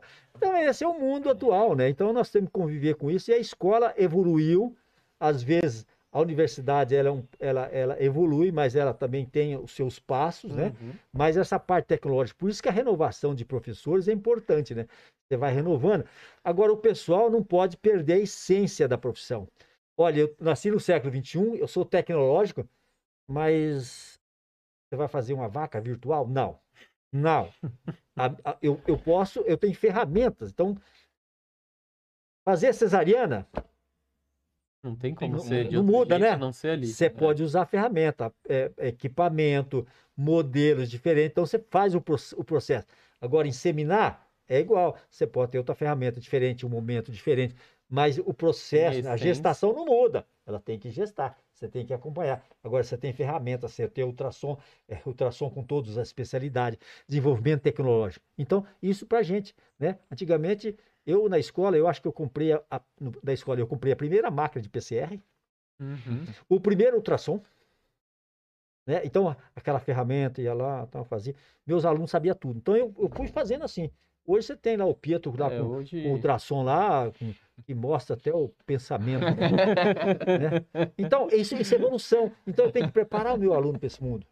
Sim, com certeza. Né? É, hoje até É que... porque é nele que ele vai se formar, é nele que ele vai Exatamente. Você vai usar essas ferramentas. É. Você vai fazer a sua profissão usando essas ferramentas. E a princípio essa ferramenta é extremamente cara, só que dá cinco anos, Já tá era. pra É, todo já mundo. Ela tá Já até era. obsoleta. Você Exato. Já era. Exato. O, quando a gente fez a clínica, tudo, os professores lá, o PCR é uma tecnologia muito cara, É, que pouco é tudo importado. Mas hoje já não é mais. Hoje você Uhum. faz PCR na clínica, que eu, que eu trabalhei no laboratório uma, Você faz ano passado, virtual. faz assim, você manda lá, o laboratório já te manda Na hora. dois dias a resposta. E, Tem coisas, e é a mesma e- e coisa. coisa- acessível. A né? gente ia aqui, é, fazer aquelas construções de DNA, aquelas coisas, a gente quebrava a cabeça, fazia, montava. Hoje, você vai no banco de, eh, É. de engenho aí, você copia e faz tudo online, né? Então tem essas coisas bem adiantadas. Então, essa parte de tecnificação é importante. Então, o nosso aluno tem que estar preparado para isso. Não esquece da profissão. Eu sou veterinário, eu preciso de bicho. Agora, esse bicho é diferente. Eu preciso produzir muito, ah, muito, e de alta quali- qualidade de alimento, porque eu preciso tratar de 7 bilhões e não sei o quê. E daqui a um pouco nós temos 10 bilhões de pessoas. Uhum. E me desculpa, a medicina veterinária é uma profissão social. Faz isso. Nós cuidamos dos animais, o bem-estar dos animais, o bem-estar do homem, o bem-estar do ambiente. Então, nós veterinários temos que saber isso aqui. Eu acho que o E a tecnologia? É o ambiente. É o ambiente. Hoje não dá Então, mais. explicar. agronegócio não vive sem meio ambiente. É. Porque se ele matar o meio ambiente, ele morre sozinho. Ele vai para o cemitério. Vai que o negócio não, não Não, acontecer. não, não, meu aí filho. também. Se- Então, e agora então nós temos que fazer esse tripé. Nós é que temos essa competência. Enquanto os outros tragam, nós temos que dar palpite mesmo. Nós fazemos e nós temos que orientar. Olha, você está fazendo isso aqui, é carro fomentando, é não sei o que, é indústria jogando, é esgoto. Nós temos que dar palpite em, em retratamento de esgoto? Temos que sim. Nós temos que fazer como trata esgoto, como com recupera, certeza. como é que. Esse dia eu estava discutindo com o pessoal. O pessoal fez assim: você, é meio debilóide. Eu falei, gente, nós temos que pensar. Aqui na USP, um dia eu falei com o, o reitor. Nós temos que descobrir na, na Universidade de São Paulo, deve ter um doido, sistema de salinização de água. Mas para quê? 50% a 60% da população mora na costa brasileira. E a hora que eu tiver um sistema de. O, o, o oceano vai acabar. Acho que não. Se eu tiver um si- sistema de salinização e cuidar dessa costa, vai me sobrar água doce. Agora eu tenho que cuidar do esgoto. Não adianta porque a água doce vai acabar? Não, não vai acabar. Agora eu tenho tecnologia para resolver. Né? Fala assim, olha, não- vai acabar. Não, não vai- pode até acabar, mas eu tenho tecnologia. Então a água vai acabar? Não vai. Porque eu, eu agora eu tenho, tenho um sistema de salinização. Isso faz parte da evolução da universidade, isso que eu estou falando. É, Então, o nosso aluno, esse é, esse é um. Ah, e o nosso aluno vai fazer isso? Ah, então, eu vou fazer criação de vaca na costa, de salinizar água e, e usar. Ah, usa 50 mil litros de água para produzir um quilo de leite. E daí? Faço, só que eu tenho que tratar. Então, nós veterinários temos essa responsabilidade. É, até que tratar E a o es- esgoto. Isso. Além da água, você tem toda a parte sanitária, que é Claro. responsabilidade nossa. Controle de rato, controle de Tudo, outros vetores para de né? doença. Nós É. temos tudo, todas as zoonoses. E aquele negócio, ah, todos os dejetos de, de suinocultura, de avicultura e de gado de leite, nós temos que transformar tudo, produzir energia. Produz energia e fertilizante biológico. Pronto, Pronto. cara. Tá feito. Feito. Então, é isso a nossa profissão. de Essa é a nossa né? profissão. Então, isso, o mundo lá atrás era uma coisa. Né? Meu avô derrubava a mata até, debaixo, até dentro do rio. Né? Porque italiano é o seguinte. Alga, né? É, é exato. Agora, hoje o mundo é diferente. Então, nós vimos que aquilo não deu certo. Então, nós temos que ensinar para o nosso aluno essa evolução. E ele participar do sistema. Né? Então, nós temos que fazer esse tripé. Eu acho que isso aí nós fazemos. É, Então, a nossa eu- escola cresceu muito nesse sentido, sabe? Eu acho que as Sim. pessoas estão evoluindo, né? Na parte de gestão, nós éramos ruins de gestão, já temos alguma coisa. Agora, nós temos uma fé. Então, nós temos que. Eu não posso fazer aqui, então eu levo o meu aluno lá para a fé, eu levo ele para a poli. A poliprodução é um local ideal para o nosso aluno. Uhum. É um local ideal para o nosso aluno trabalhar. Entendeu? É, pode... Entra aí até a, a ECA na parte de marketing e tudo, que Mas é hoje em lógico. dia é essencial. É lógico. Você não Então, faz nós nada temos colegas tem um nossos veterinários que têm marketing bom. empresa de marketing, cara. Sim, é. Uhum. Sabe? Nessa Não é? marketing focado, especializado e, e vai E embora. você vai fazer um marketing de agronegócio, de medicina veterinária, porque É. você tem outro lugar. Eu sempre brinco, né? O veterinário pode ser administrador. O administrador não pode ser veterinário. Exato. Então vou apro- aproveitar a oportunidade.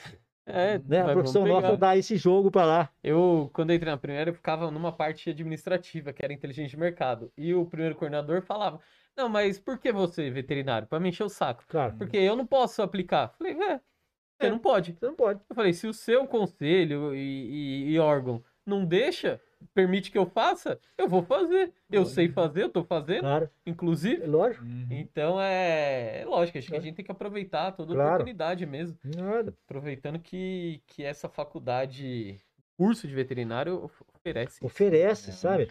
É não É. ficar só na veterinária técnica. Então, nossa escola, sobre aspecto veterinário técnica, ela é espetacular. Tá abrindo um pouco, tá abrindo. Sim. Agora, o aluno tem que ser curioso. Eu eu quero saber disso aqui. Bom, então vai procurar. É, é uma, é uma coisa que às vezes, é, nem sempre, mas me deixa chateado. Você, quando você vai a um centro acadêmico, uma EJAV, uma atlética, o nosso professor precisa estar junto com a EJAV. A EJAV é um local onde você estimula o aluno a crescer, a desenvolver inteligência, participar do mercado. Com É, ninguém nasceu sabendo. Então, eu sempre, quando, as- todas as vezes, toda vez que eu participei, como diretor, meus caros professores, ajuda os alunos. Participa com os alunos.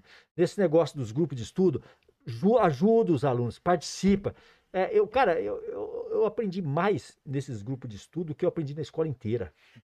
Sabe, algumas coisas que vinha um especialista, É. como é que é? Isso existe? Existe. Existe. Então são coisas que nós temos que fazer, tá? É, eu, eu vejo essa geração tá agora aí entrando na faculdade, daqui a pouco vai estar no mercado de trabalho, eles têm uma preocupação social e ambiental muito maior até do que nós Muito, é, tínhamos, tem né? mesmo. E a gente Claro, não é tem tão mesmo. longe. Só que eu ainda vejo, dentro da nossa faculdade falando, professores que têm uma resistência com isso. O professor fala, ah, não, não é assim, é assim. Tem que entender que mudou. Não é mais aquele, aquele panorama, sei lá, de 2000, a gente não precisa nem muito longe. De Não, 2000, não. eh, mudou completamente o mundo todo. E Sim. tem que ter esse acompanhamento. Eu penso muito isso aí, às vezes o professor fala umas coisas e fala, meu, não é bem assim, sabe? A gente Não sabe é. que- porque fala é que não é a culpa, por exemplo, que a Já mostrou, né? Até lá atrás, olha, tinha pesquisa, mas hoje tem pesquisa. você precisa Agora, tem pesquisas é, montadas, precisa tomar cuidado com as, com as fake pesquisas. Porque tem nem que interessa. Eu monto uma pesquisa, falo que isso é resultado. Você fica assim, né? Dos dois lados. É. Não, tem que ser real. A convivência é. é, é- o, dizer, o agronegócio tem que viver com o meio ambiente, não é um batendo no outro, é de mão, é de mão dada. É de mão dada. Sim. Um porque o agronegócio pode salvar o, o- o meio ambiente e vice-versa. Não tem escapatória, Uhum. né? Eu acho que a escola cresceu bastante nisso e as novas gerações, né? Eu acho que é claro que aí já estão sete, oito anos aí por crises financeiras e a renovação do nosso quadro é, atrasou, mas eu espero que agora ela tenha uma renovação.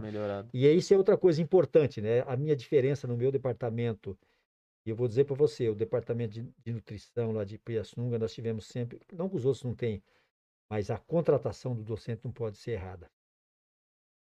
São 40 anos. Então você tem que ser rígido. Aqui não tem meu amigo. Aqui não tem o meu aluno. Agora, prepara o seu aluno. Você fala assim, os meus alunos Sim. competem. Uhum. Eu preparo eles para competir. Não estou dando nada de graça para ele, não. Essa vai competir. Agora eu vou te dar é o ensino básico. Meios para, né? Ensino básico. Você dá competição pro cara. Quando você passa da competição para ele, ele compete de igualdade. É preto, é branco, é, é pardo, é índio, é homossexual, é, é, é corintiano, é todo mundo. Entendeu? Sim. nivela, é pobre. Pobre você tem que dar chance pro cara. Quando você dá chance para um pobre, você dá uma mão só, não precisa dar duas, não. Ele pula fora do buraco. Agora, você nivela qualitativamente. Então, é isso que nós temos que fazer. Com esse aspecto. Vamos preparar. Então, o meu então precisa contratar docente com alto nível Uhum. de espírito, de pesquisa, Que queira fazer, e né? que Sim. goste de aluno. É. É. O professor em tempo integral, ele tem que pesquisar, ele tem que fazer graduação, ele tem que fazer pós-graduação, ele tem que fazer gestão. Faz parte do salário dele.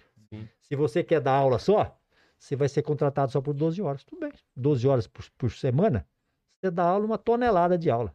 Ah, você quer fazer só pesquisa? 20 horas por semana, você vai fazer pesquisa. Agora, se você quiser ganhar um- esse salário integral, Tem que fazer tudo. tem que fazer os quatro, meu filho. É o que eu vejo Ah, mas e que- desanima são alguns professores têm a vontade de É. fazer novas pesquisas. É, então. E isso derruba toda a cadeia que ele está Claro, segurando. claro. Os pós-graduandos começam a Uhum. dispersar, e não aí tem não mais, traz não iniciação tem, não, não científica, tem, não tem, não tem. e a aula prejudica. Não Então, tem laboratório. mim E é- é, o- acaba e é o que ele falou agora também, né? Porque se ele vai ser o docente pra fazer tudo, ele também tem que estar focado em todas essas áreas. Ah, eu tô mais Sim, focado nessa sim, do que sim. nessa. Pô, se é só dar aula, então fica pra dar aula. Se Fica é só lá, pesquisa, fica... se é tudo, Mas tem aí- que tá Às, às vezes tem uma desculpa, viu?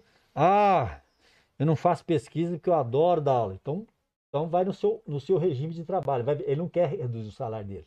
Aham. Entendeu? Mas você Então, acha que o, o professor não acha que isso é algo que tem que mudar um pouco na, no regime da USP de contratação? Não, não, o regime. Não, não, não, não, não, O regime tem. A, a USP te dá as três oportunidades. É que tem um monte de gente que quer ganhar RD e Ah, DP o tá, tempo integral, mas não quer Não quer aquela desculpa lá. Não, ou então só quer fazer pesquisa. Aham. Não, meu filho, você ganha, você ganha para fazer pesquisa. O RDP é principalmente fazer pesquisa.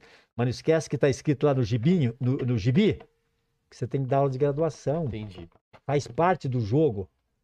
Então, esse negócio que eu gosto mais disso, mais daquilo, tudo bem. Você pode até desenvolver mais pesquisa, mas não fuja da responsabilidade da aula de graduação. E, da...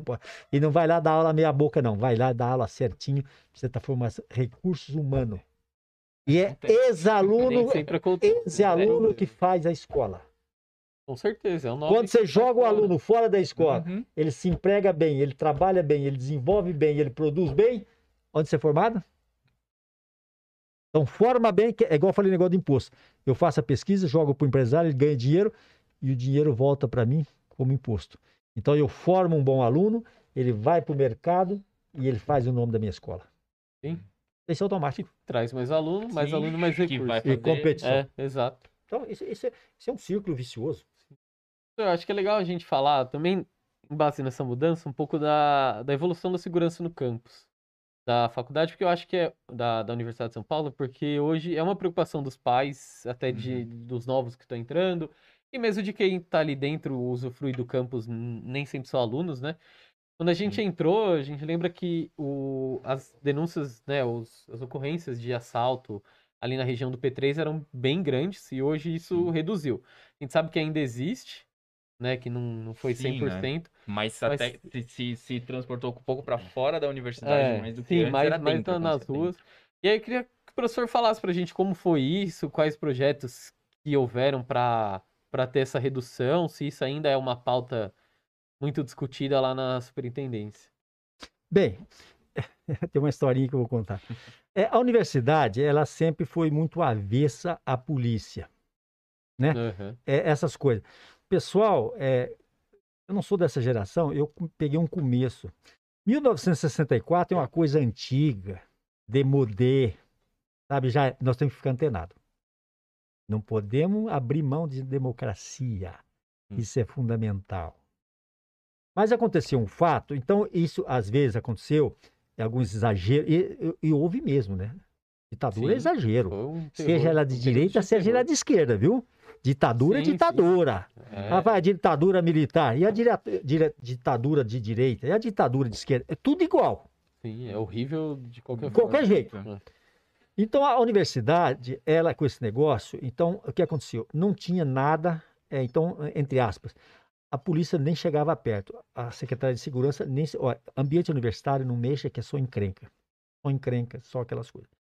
E a coisa, então, era um paraíso. E a USP não era diferente, todos os cantos. Ou seja, os bandidos todos sabiam que a USP não tinha polícia, e quem tem medo de polícia é bandido. Gente do bem não tem medo de polícia, Fazer um pix ali, né? Então, É. você tava... né? Uhum. Então, tudo aberto. Então, assalto, mão armada, roubo de carro, estupro, é, é, negócio relâmpago, sequestro relâmpago. É uma festa. Então, quando começou, ah, mas onde você mora, mocinho? Sou da Zona Leste, mas você vem roubar carro aqui dentro? Ah, porque aqui dentro não tem controle. Então, aqui é um Uhum. paraíso. Então, aconteceu o seguinte: em 2015, o professor Alexandre de Moraes, atual ministro do STF, ele é professor do Lago São Francisco e ele era secretário de Segurança do Estado de São Paulo. Ele chamou o professor Zago e falou: Zago, é o seguinte, a universidade é um, é um terror. E eu, como secretário de segurança, eu não tenho nenhum acesso ali dentro e o negócio é muito forte ali dentro de assalto, de violência, a mão armada. Você tem uma guarda despreparada, você tem vigia despreparado, essas coisas. Ele chamou o professor Zago e falou: olha, nós precisamos resolver isso aqui, Zago. Nós temos aqui na secretaria o Departamento de Direitos Humanos da Secretaria da, da, da Segurança. Esse departamento, ele tem um negócio, Departamento de Direitos Humanos e Polícia Comunitária. Esse projeto Polícia Comunitária, ele é um projeto japonês, ele existe no Japão, chamado Projeto Koban, onde os policiais, primeira coisa, você tem universidade? Eu fiz universidade. Você está fazendo universidade? Vocês querem trabalhar na USP? Então, primeira escolha, uhum. esse, esse projeto precisa ter policiais universitários ou estudantes de universidade ou que tem uma convivência pós-graduação. Tem muitos policiais nossos aqui que estão tá fazendo pós-graduação na FEFELESH.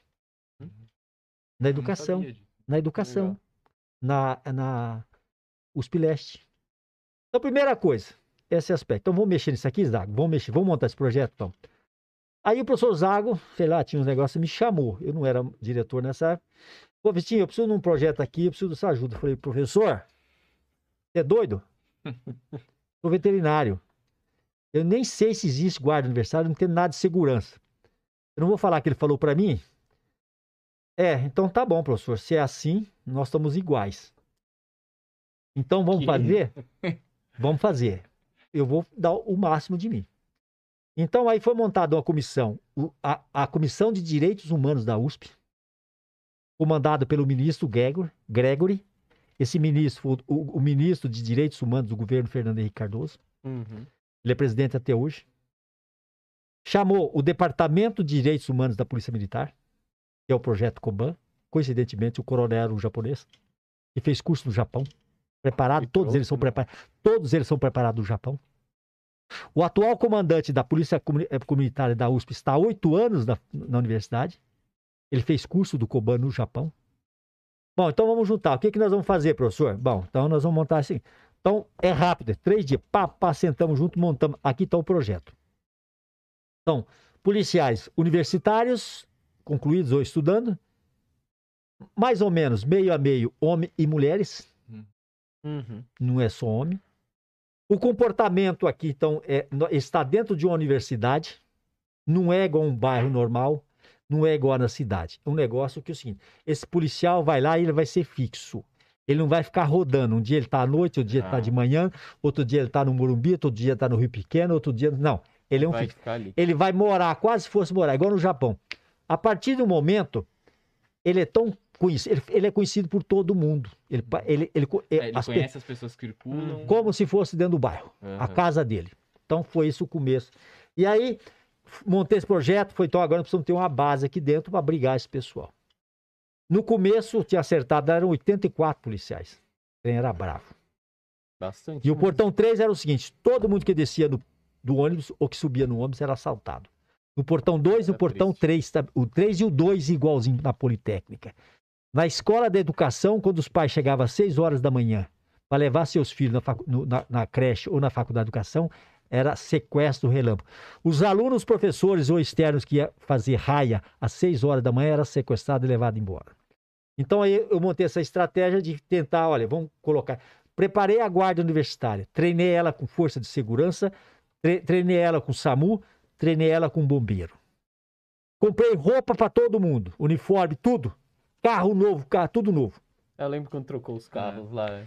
Comprei carro de transporte de pessoas com deficiência motora. Cada campus tem um carro novo, adaptado, seja para cadeirante, se o cara, você que estourou o joelho quando você foi jogar bola, você não pode andar, você liga lá, o carro te leva, porque esse carro fica 24 horas na guarda universitária. Legal, não sabia desse aí. Exato. Cada campus tem isso aí. Ele tá, de, qualquer coisa, ele funciona muito bem no CRUSP. Tem as pessoas que têm deficiência, seja o cadeirante, liga, leva na química, leva na biologia, Show. roda para lá para cá, o dia inteiro, 24 horas. Ah, o pessoal tem aula à noite, e daí? O carro Só tá ligar. Lá. E é a guarda universitária que pilota ele. Então, nesse aspecto, nós treinamos. Aí foi, tem essa polícia comunitária. Aí começou a rosnar. Aí eu fui em cada unidade. Falei, senhor diretor, seus professores, seus alunos, DCE. Hum. Sindicato é contra tudo, tá? Então, com sindicato de professores, funcionários, e o DCE passado, eu não tinha discussão com eles. Discussão. Você podia mostrar. Pergunta para os pais se eles são contra a polícia comunitária. A polícia comunitária é uma ronda escolar. É uma ronda escolar. Não é polícia, é ronda escolar. Vê se algum pai fala que não quer. E 99% dos alunos.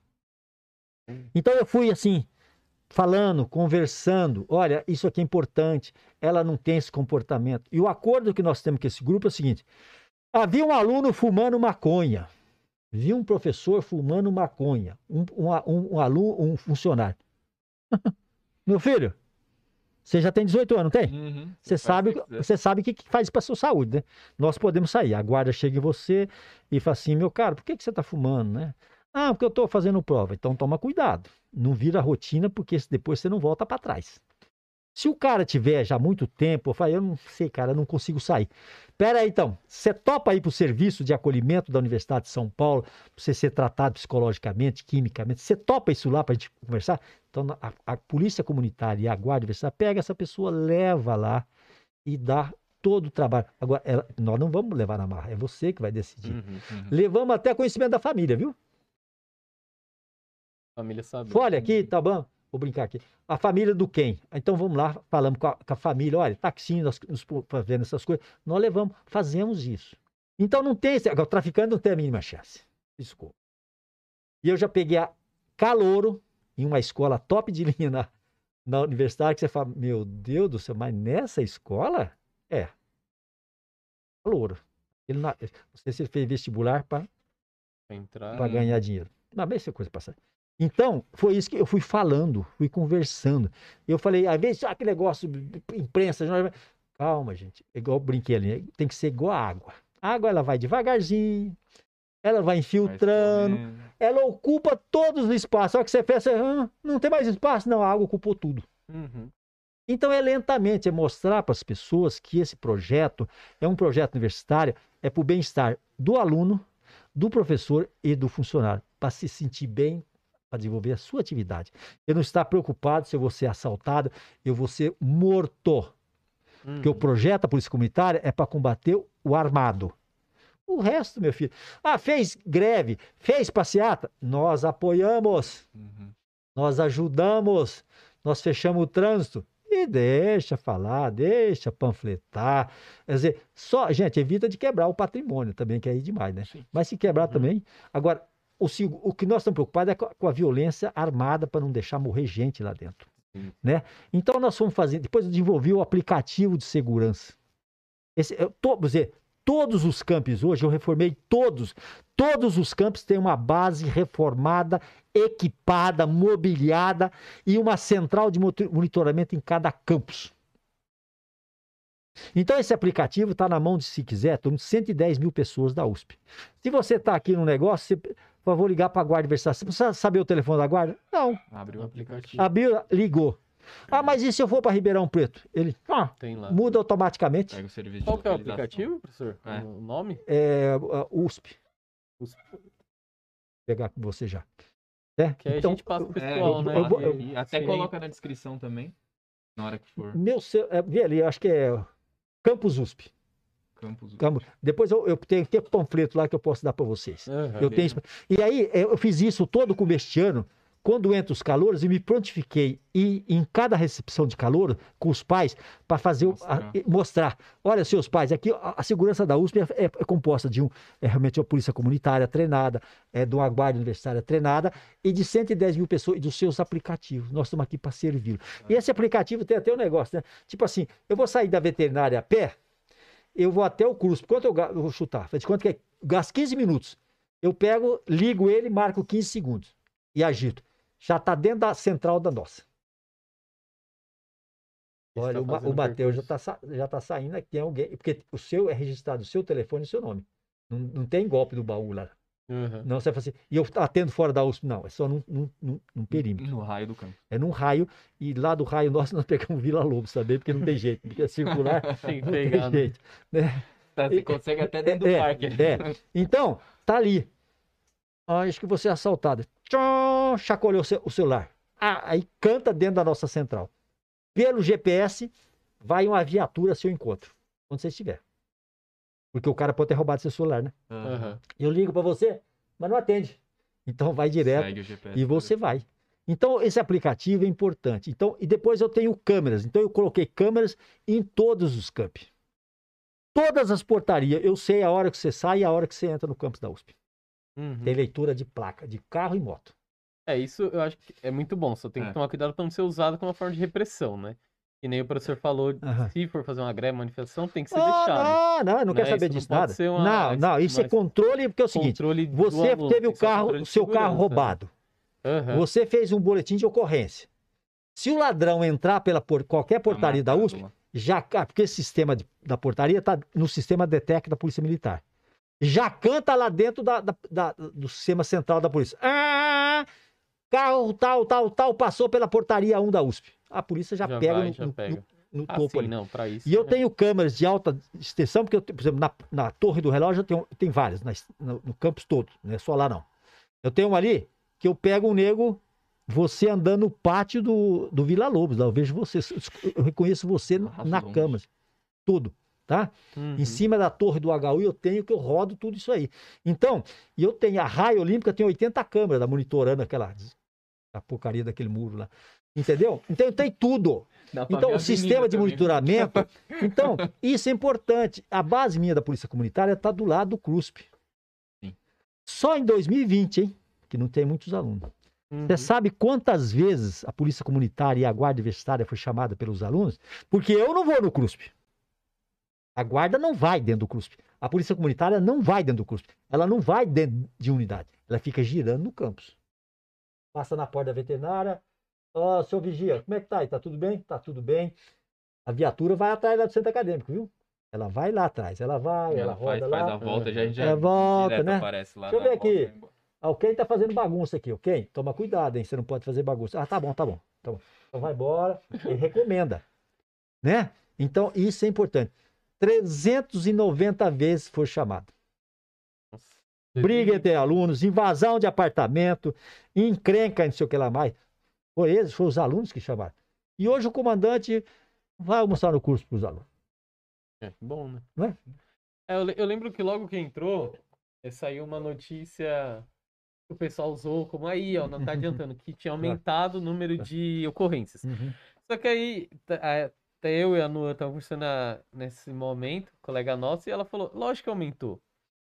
Porque tem alguém pra denunciar, então é óbvio, Agora tá tá mais fácil de... né? Eu sou, eu sou, sei lá, fui roubado aqui no ICB, eu desço até o P3 e faço a denúncia no o policial aqui na veterinária. Antes, se eu fosse roubado aqui, eu ia ter que sair, ia ter que ir numa delegacia, e às vezes você não faz. Ah, e agora você lá, tem aplicativo, né, cara? Qualquer E coisa que acontecer com o aplicativo, né? você automaticamente. Você... É. Isso. Ah, eu tenho um problema sério aqui, eu precisava ir na delegacia. A guarda adversária pega professor, funcionário e aluno, tem esses, leva. esses- e leva lá, que ajuda, facilita fazer, Sim. orienta a fazer essas coisas todas. né? Então, eu acho que esse sistema integrado, e eu agora estou com um projeto chamado Vizinhança Solidária Universitária, né? Que eu vou bolar um negócio com WhatsApp, é uma moleza. É, Faço um grupo dentro da veterinária, um grupo dentro da química.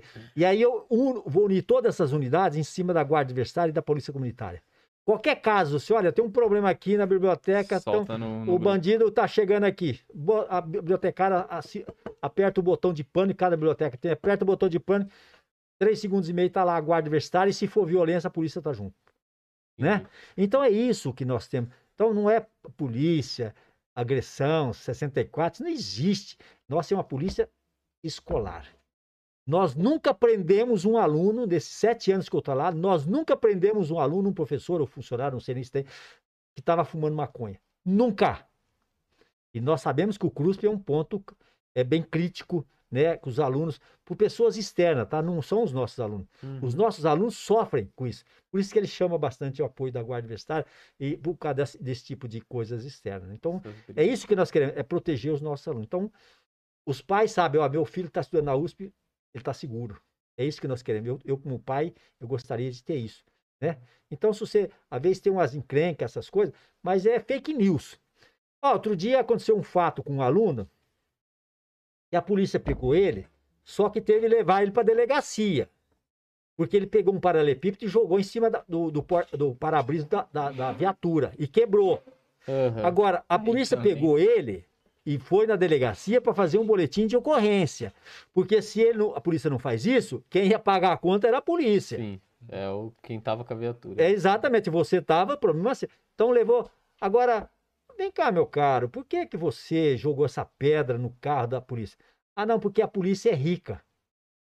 Como é que é? É, a polícia é rica. Então tá bom. O que que eu fiz? Fez o boletim e foi embora. Liguei pro diretor da escola dele. Meu caro, ó, seu aluno aconteceu isso, isso, isso. Eu acho que o problema dele é diferente.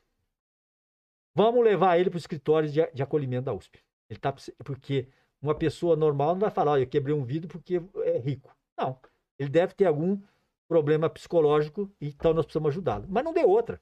Falei com o diretor, pegou, levou para o escritório de, eh, de acolhimento e foi acompanhado e tá bom. Ah. Entendeu? Aham. Estupro, zerou. Sequestro relâmpago, zerou. Eu tenho uma tabela, eu vou dar uma tabela para você. Depois você me cobra, você que eu te mando por e-mail dessa planilha de 2014 a 2021. e- e um. Praticamente não. zerou. Não, Ah, é tem um roubo de celular? Tem, né? Nos- pa- passou lá no- na portaria alguma coisa, mas aquele negócio que as pessoas viviam com, com- Com medo. com é. medo. Não, ixi, E era assalto, né? Nós tivemos aluno- era- É. Só ia É, com, um grupo de 10 pessoas, se precisasse mexer no caixa. Nós tivemos caso de aluno da FEFEREST ser alvejado por arma de fogo. Nossa. E, a- e a- só não morreu porque a guarda está treinada. A guarda está treinada para SAMU, para bombeiro, ela tem esse, esse cuidado. Então fez, olha, vai morrer. Socorre imediato, não esperou bombeiro, esperou nada. Jogou dentro do HU, e que nós temos essa facilidade do HU. Hum. É, Então eu acho que isso ajudou bastante. Então isso é compartilhado. Não, acho que ajudou Né? muito. né? né? Então, e essa dados, polícia né? comunitária é outro nível, sabe? Ela tem Uhum. esse, esse comportamento. É outra coisa, diferente, Você né? vê que eles estão andando por aí, e porque eu rodo esse aniversário. Pensa que de sábado, domingo eu não venho aqui, eu pego meu carro e fico passeando aí. 11 horas da noite, você fala assim, por que, que esse cara tá andando nesse aniversário? Eu, eu tô de olho, né? Sou veterinário, fiz isso com responsabilidade. Chega um momento, como tudo, você tem que passar para outra. Certeza. Então é hoje é isso aí, tá? Ah, então, tá. Eu agora tem uma nova gestão, eu não sei, então na gestão Zago, gestão Varran, foi desse aspecto, desse tratamento, mas cada gestão tem o seu princípio né? Uhum. Então, espero que eh, continue ne- ne- nesse projeto. Eu acho que exatamente isso. Cada campus está reformado, está tudo mobiliado, tudo instalado, todo mundo treinado. E, e nesse sentido que eu acho que nós temos que fazer, sabe? Eu acho que, é, inclusive, essa semana, você vê, às vezes parte de nós, mas a parte do outro lado. Eu, eu, eu fui, fui eh, procurado pela, pelo 23º Batalhão, que é de Pinheiros, que comanda toda a região oeste. Aqui. Professor, nós precisamos de um anfiteatro na, na USP, o que, que você acha? Tal, tal. Nós vamos treinar todos os nossos policiais aqui do batalhão, e é bastante gente, porque tem várias companhias, essas coisas aqui, para como se comportar diante da pessoa suicida. Olha a preocupação da polícia. Aham. E, e aí, pô, então nós vamos juntar com isso aí com os guardas universitários, juntar uma parte, porque isso é importante para mim também, Sim, sim. porque isso no- na universidade não é uma coisa tão né? rara, né? Não, Aham. infelizmente mesmo, não, né? Infelizmente não, não. né? Tem mesmo. É... Terça-feira, dia 26, teve um suicídio aqui na universidade. Né? Então, como é que você chega? Então, primeira, quem primeiro que chega? É a guarda universitária, porque ela está 24 horas no campus. Quando aconteceu esse fato, a mãe ligou para o sistema: olha, o meu filho desapareceu aí. Hum, como é que é? Aí a guarda fez um pente fino nessa universidade. E aí, quando a- acontece, chama a polícia comunitária, protege, aí tem todo aquele envolvimento, é, percussão, aquelas coisas. Digo a família, eu me prontifico, eu ligo para a família. Eu já tive aluna estuprada lá em lembro que 2016, 17. Eu acompanho isso até hoje. Tempo em tempo eu ligo para a família, como é que tá?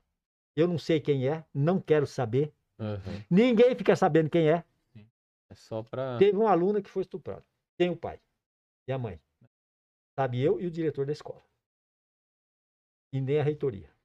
E às vezes, às vezes eu não quero comprometer, mas esse atual de, de quinta-feira o reitor quis saber. Eu disse, eu, eu quero, você me passa o telefone da mãe do pai? Passa, então passa. Aqui você, você liga para eles também. Uhum. Então a universidade tem essa preocupação. Então acho que o projeto desse negócio de segurança, desculpa, e agora, deu certo em São Paulo? Pro Passa interior. pro interior. Todo o interior. Ribeirão Preto, eu tive um. O pessoal estremeceu lá, sindicato. Fui lá, qual o problema? É. Tô acostumado a mexer com esses 40 anos. Vamos lá, ué. Eu vou fugir do quê? Exato. Ó, aqui assim, assim, assim, assim. Tudo bem? Não tem o que falar contra. Né? Porque a- Sim, a- sim, com eu nunca vi certeza. polícia comunitária agredir você.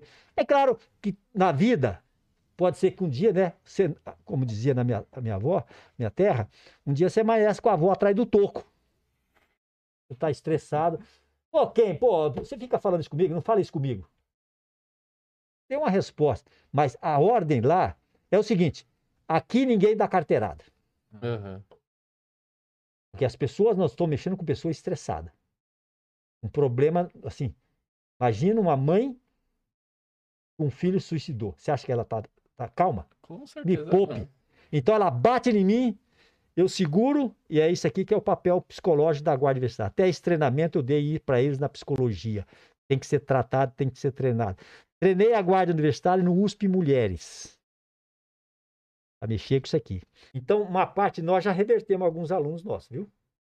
Nós já Bom. tivemos alguns alunos nossos na veterinária que deu para reverter.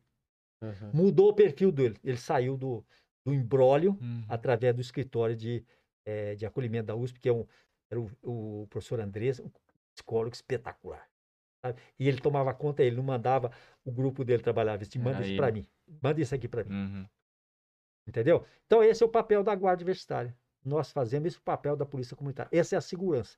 Então, nesse momento, praticamente zerou. Claro que vai voltar, vai passar o diabo do moleque de bicicleta e nhaque o celular seu, É, pega. isso aí vai acontecer. também qualquer E- e lugar. nós fazemos esses Qualquer lugar, cartazes, né? E nós temos. Olha, vai no banco, mas não fica contando dinheiro na porta do banco. Não conta. Na Isso sua casa. banco. Na sua casa também. Então, esse formulário é assim, e anualmente, inclusive agora, eu vou fazer uma divulgação todo começo do ano. Entrou os calor, manda para todo mundo. O cartaz de prevenção. O cartaz com aplicativo.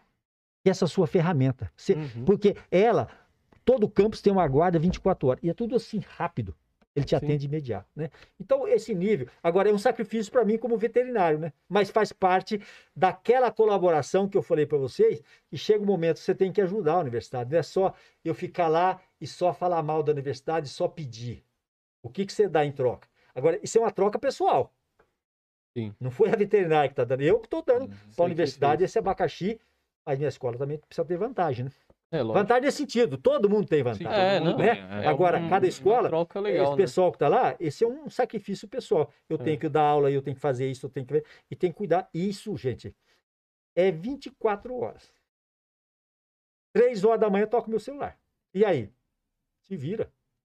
Tem que- Aconteceu isso no campus, professor. Tá bom, então vamos lá. Entendeu? E são sete anos desse jeito. Agora, isso faz parte é, de professor. Agora, por, por isso que eu falei pra você. Veterinário. E eu mexer com segurança? Não. Eu não nasci sabendo. Uhum. Como eu falei pro professor Zago, mas espera aí que Deixa eu aprender, né? né? três É, segundos e meio. Agora tem que ter apoio. A gestão dele apoiou, a gestão do Varraga apoiou. Então eu acho que a segurança hoje está incrivelmente que pareça. O único lugar que não tem sede pronta é na capital, mas está até, até meio do ano está pronta. Uhum. Então vou entregar 100% disso aí pronto. Eu comprei desfibriladores para todo o estado, para treinar essas pessoas, as unidades.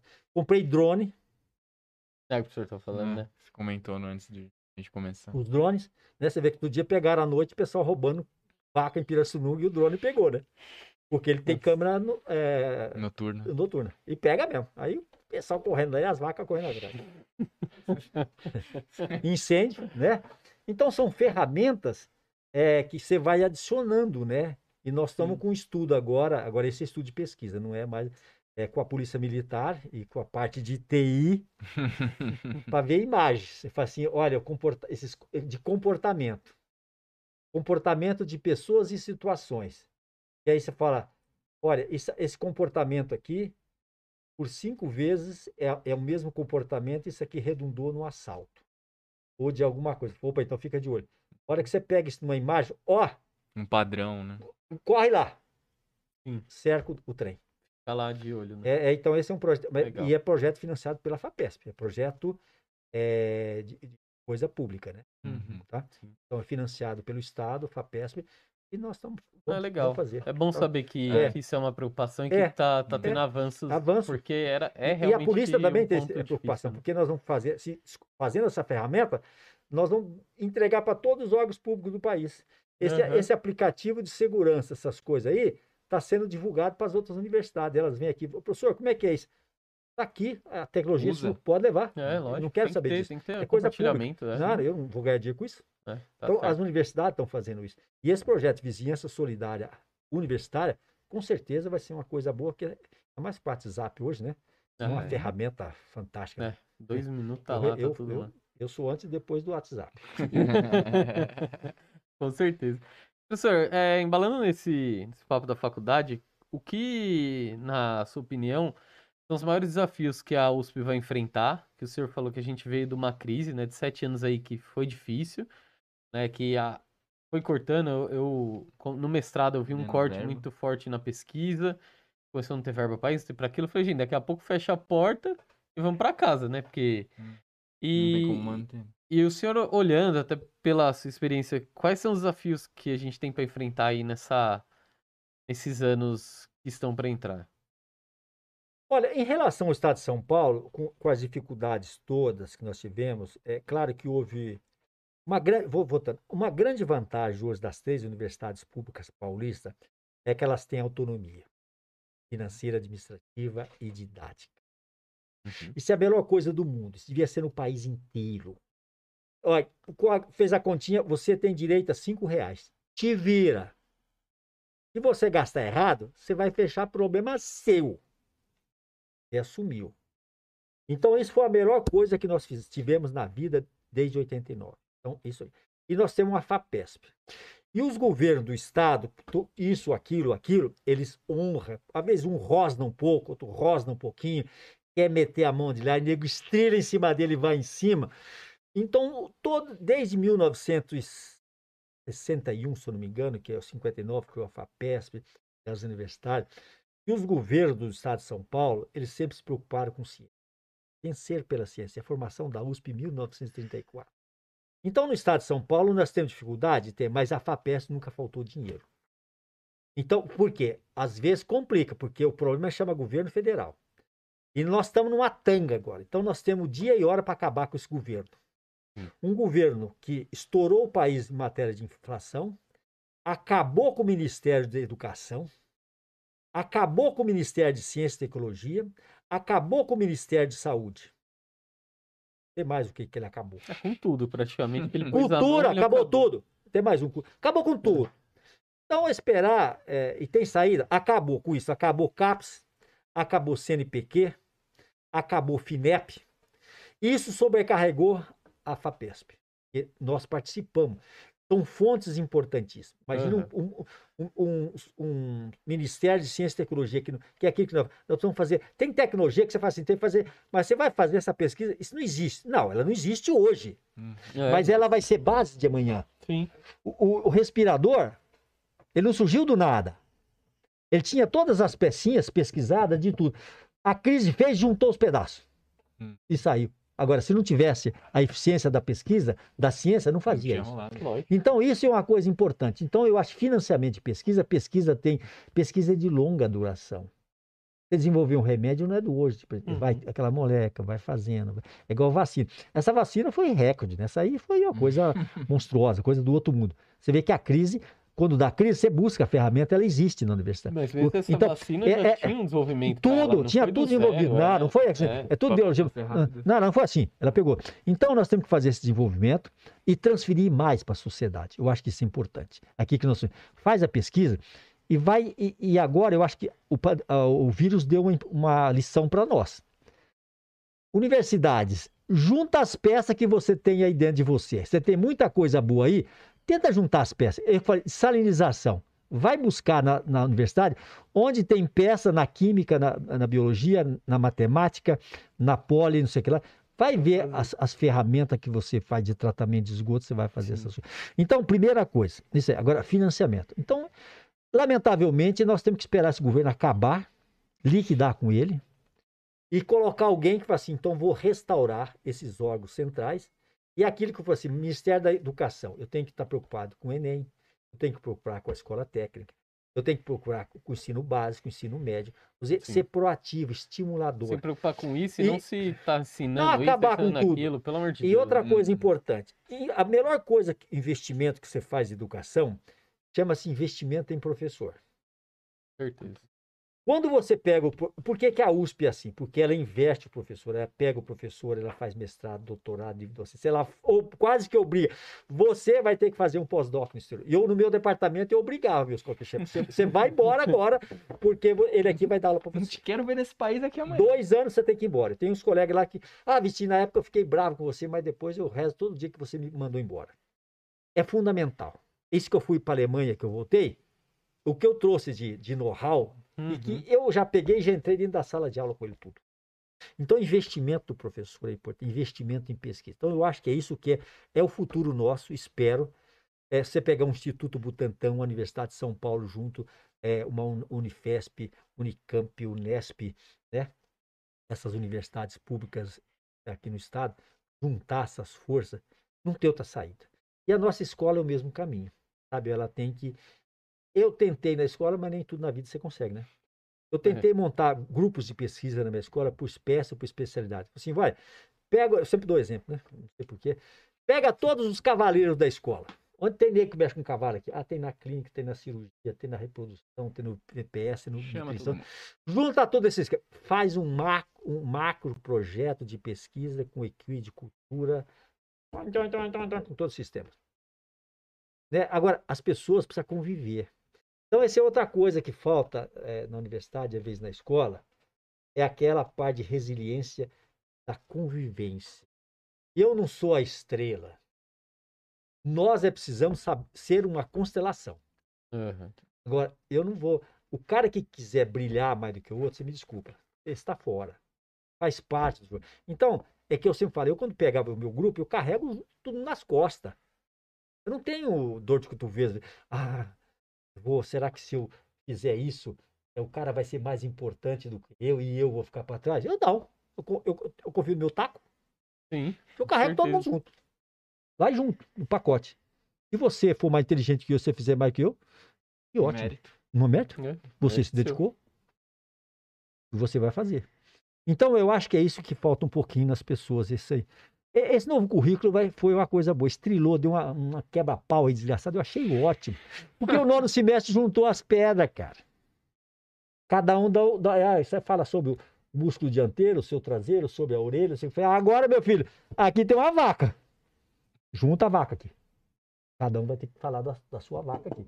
Então, isso eu acho que vai ajudar não só nós, professores, dessa integração, dessa resiliência, de trabalhar em grupo, mas eu vou dar um, eu vou finalizar o aluno. Eu ensi- vocês aprenderam cada pedaço e agora você, agora você junta a vaca e faz o diagnóstico e, e- e trata e cuida.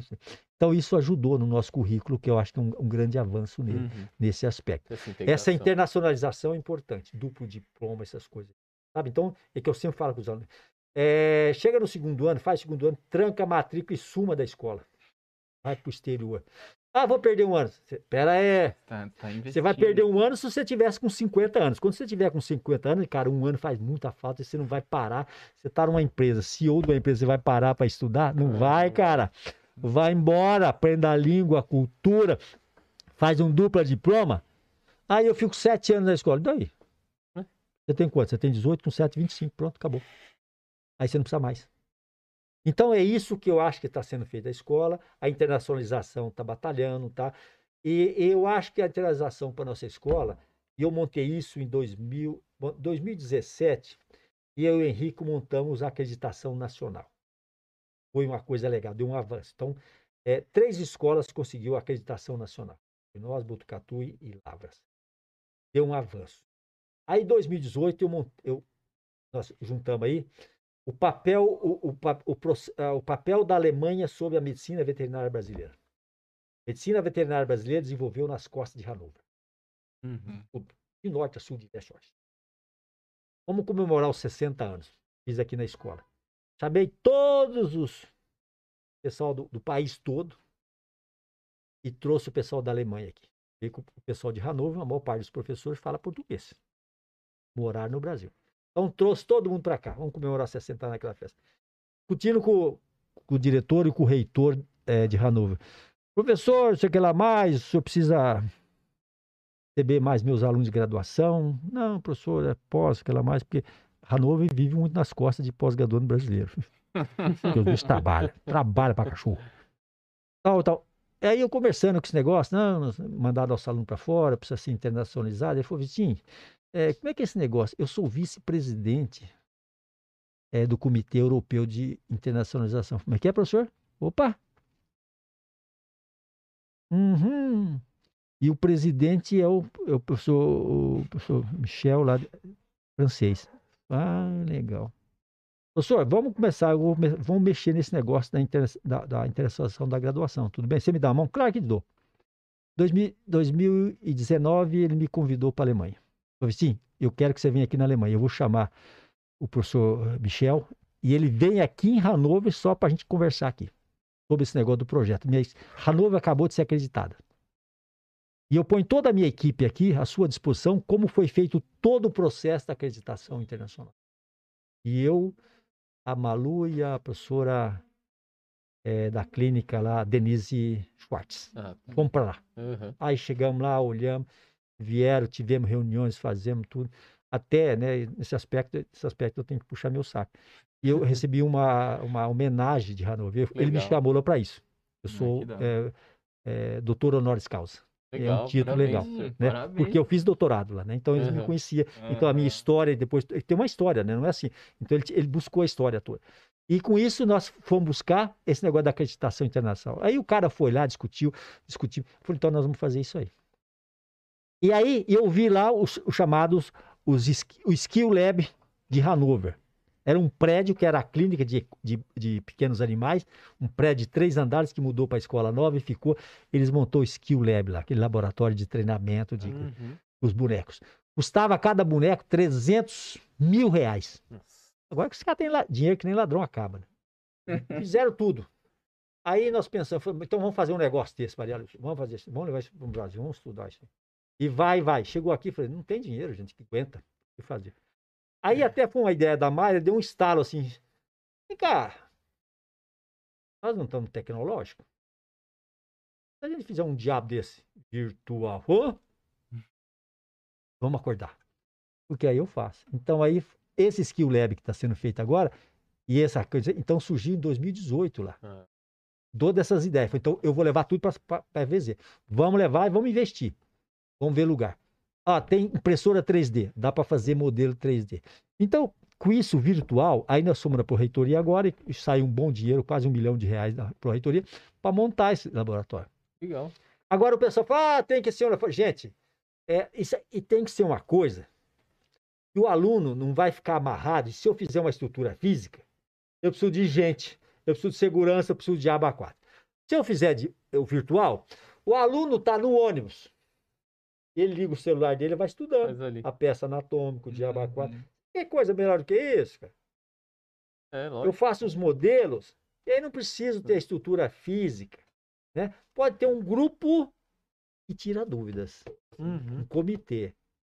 Então, essa é a ideia. É, Olha, estão depois... querendo fazer lá, a fazer estrutura física. Estão lá ao centro didático.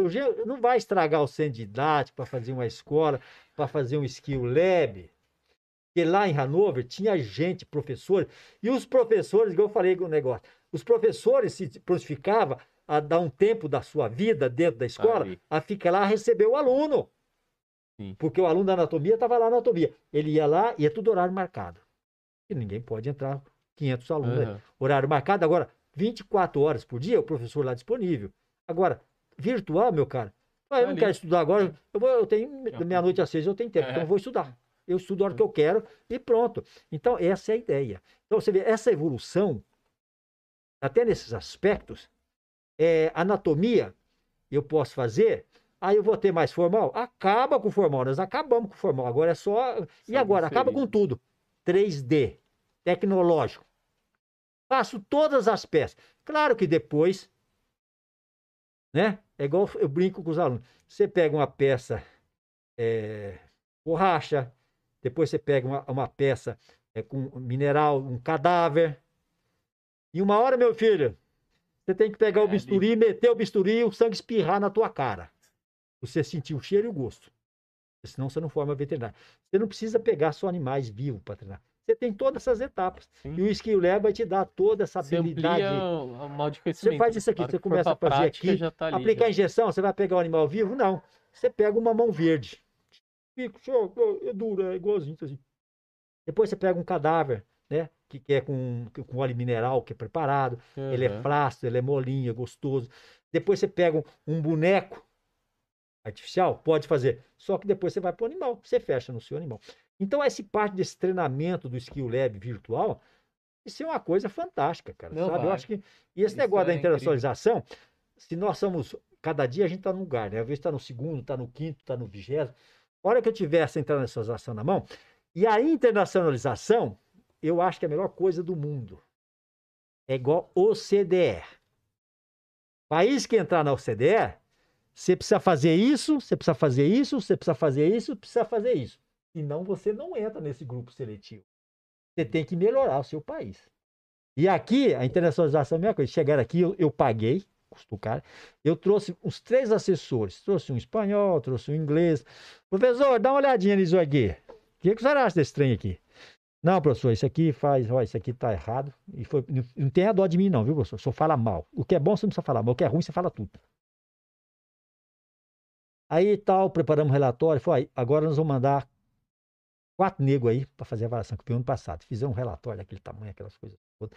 E os alunos participaram, ó.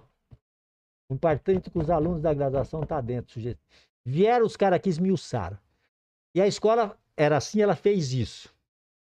Pirassununga. E o problema é o hospital. Chama-se biossegurança. Então agora tem uma, uma lição de casa, meu filho.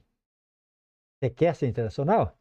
Você tem que corrigir isso aqui, corrigir isso aqui, corrigir isso aqui. Então a escola vai dar, um- se isso for, dar um salto de Sim, qualidade com certeza. na escola, se eu entrar para o CDR Internacional da Graduação, a escola nossa vai ser primeiro. Não, não tem escola que bate.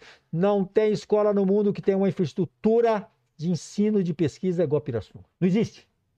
Nenhuma universidade do mundo tem fazenda. Uhum. Né? Uma escola de, de- de veterinária da, da Inglaterra, que, foi- que é padrão USP, que eles vieram aqui, falaram, nós vamos fazer uma escola de veterinária lá em, em Londres, igual a a USP, é padrão USP. Vieram aqui. Só que eles não têm hospital. Eles têm um convênio com as clínicas particulares. O aluno Ah, vai para a clínica aí. particular. Não tem hospital como o nosso. Então, eu acho que nós temos. Você vê, olha os saltos que essa escola. Agora, precisa vestir a camisa, cara. Tem hora que eu olho assim. O cara. Arregaçar a camisa. que A mangue, né? mas está indo bem. Você vê então essa evolução, né? Então, eu tenho algumas coisas em Pirassununga que eu fico lá pensando, batendo, e eu bato mesmo.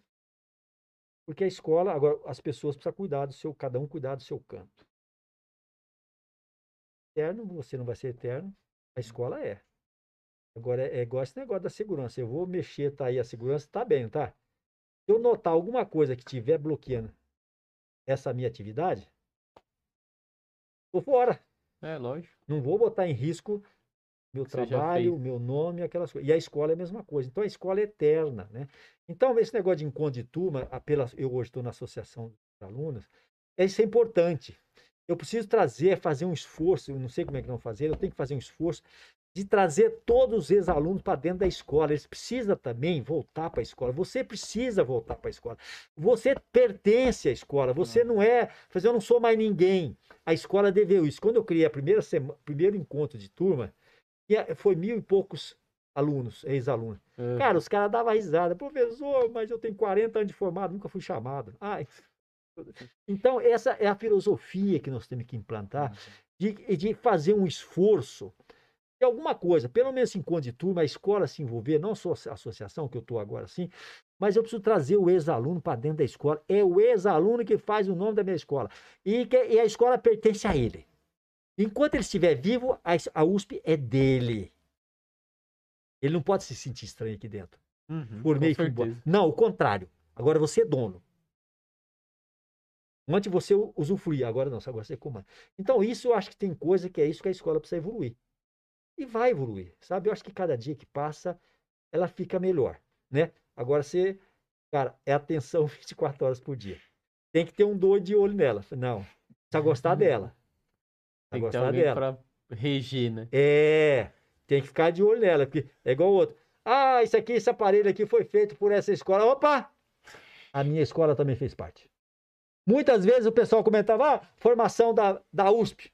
Formado por essa escola, essa escola. Opa! O senhor esqueceu da medicina veterinária. Eu sou uma das seis escolas que deu origem. A USP tem 88 anos e eu tenho 104. Portanto, eu sou mais velho que a USP. Certeza. Né? Uhum. Então, aqui tem muito disso das pessoas esquecerem a memória curta. Agora você precisa lembrar. Então precisa ter alguém cutucando. O campus de Pirassununga é a mesma coisa. Então precisamos tomar cuidado. Quando fala assim, ah, chega, ah, veterinária fizer. Fizeram, senhor? FMVZ. Lógico. Nós somos a mãe deles. Então, é isso que tem que ficar anteno, porque senão vira uma cultura. E você fica jogado para trás. A cultura, ni- eu não quero ser cultura de ninguém. Agora, eu não aceito ser passado para trás. Enquanto eu estiver respirando e alguém falar da, da minha escola, se me desculpa.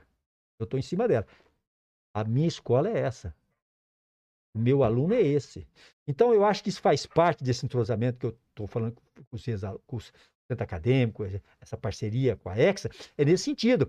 Então, às vezes, eu vejo alguns alunos que são é, meio é, é, é, reverso, essas coisas. Gente, nós temos que trabalhar junto. Centro acadêmico, eu sei disso, que a Jave tem um perfil técnico. Uhum. A atlética é atlética. O centro acadêmico ele tem um perfil político. Agora, nada que você político, você pode ser idealista, mas a sua ideologia política não pode passar em cima da escola. Eu acho que nós temos, tem que ser política. Porque eu queria também um, um veterinário, o que está faltando aqui é um veterinário, ser, é, deputado estadual, prefeito, vamos dizer, Uhum, sim. tem um senador só, mas precisa ter uma dúzia. Nós precisamos preparar, inclusive os nossos alunos, a ser políticos. Participar da política partidária. Honesta, claro. E faz parte da nossa formação. Nós temos que estar em todos os segmentos. A nossa classe veterinária é importante. Eu preciso chegar lá, lá em cima e dar assim: olha, exportação de carne, rega, é, tá- tá- é lá dentro do, do- do Ministério ou lá dentro da- do Congresso Nacional que decide. A profissão, valorizar a profissão. Aquilo que nós falamos, alguém especializado em marketing. Eles precisam ter, cara. A escola Sim. precisa ser mais agressiva. E professor tem um medo de jornalista que eu nunca vi. Eles acham que jornalista é um bicho do sete cabeças. Cara, vai conversar com o cara, mostra o que você faz, o que você não faz. Ele não vai cobrar nada de você, se apresenta. Sim, você vê o lógico. microfone na frente e fala, opa, deixa eu falar dele. não tenha medo.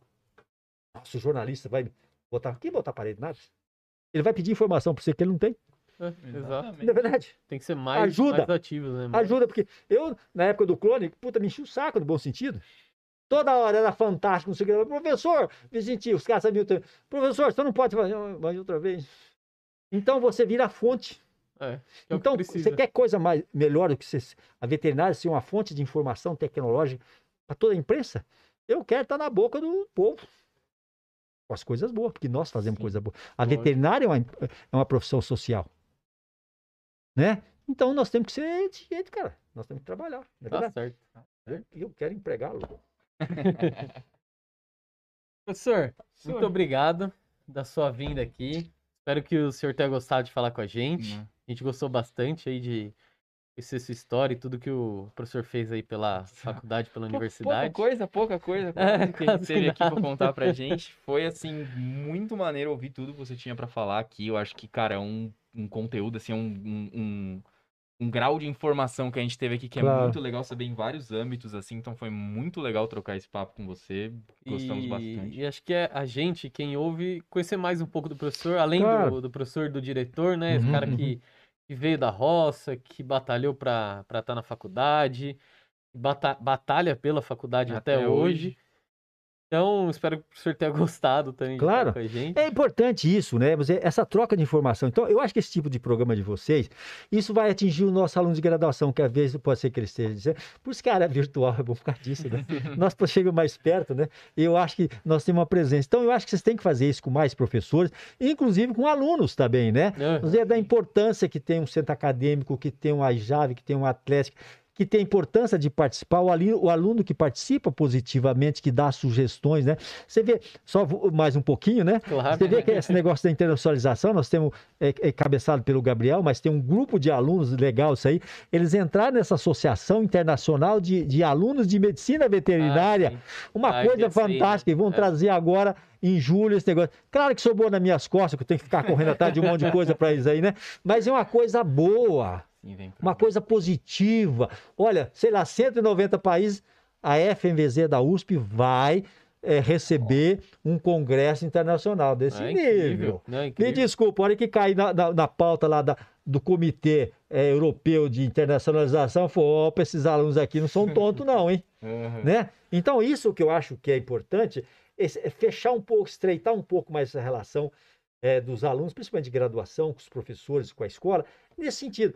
É aquele termo que é hoje, né? Que inclusive vai se criar uma, uma pró-reitoria atualmente, essa- reitoria vai criar uma reitoria de inclusão e pertencimento. Legal. E é isso que é É importante. Quer dizer, o nosso aluno pertencer à escola. Ele não vem aqui, eu venho aqui, estudo e vou É, embora. parte. É, é, não, é dono. E o ex-aluno também.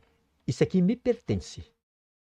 É, então, essa palavra, não é que ela está em moda, mas é, a- a- desde quando eu, eu criei esse negócio da, é, da- do encontro de turmas, foi isso.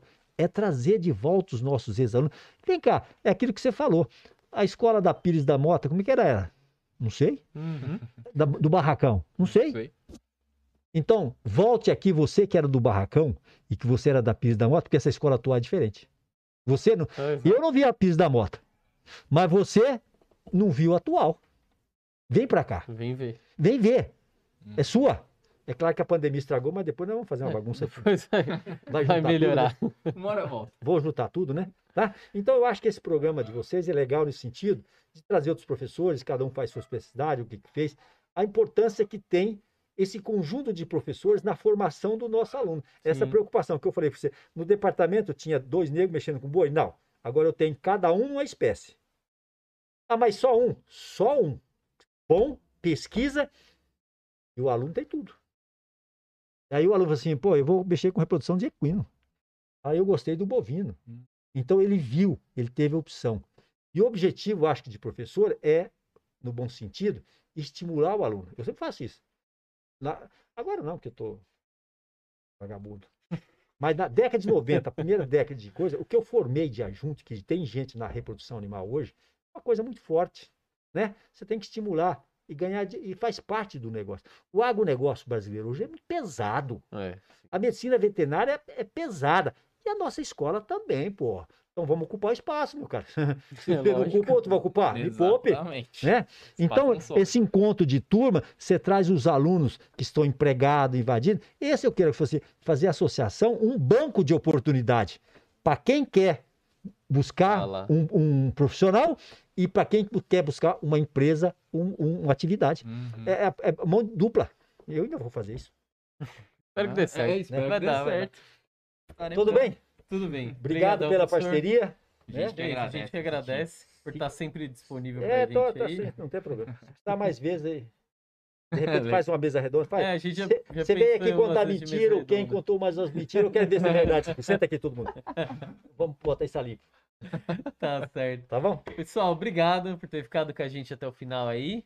Lembrando aí de inscrever, né? A gente sempre lembra no final, mas favor, é que tem, né? É aquela coisa, no você canal. ficou até agora, é só apertar dois botões. Um é o joinha, o outro é se inscrever. que Deixa vocês- um comentário e. Exatamente. Conversa aí com a gente, que assim como professor, a gente também quer trocar essa ideia com vocês. A gente acha muito legal essa troca e é pra vocês esse programa também. Com certeza. Então, valeu aí, galera, de novo pela audiência. Falou, professor, pessoal. muito obrigado e Obrigado, até a próxima. professor. Tchau, tchau. Até a Falou. próxima.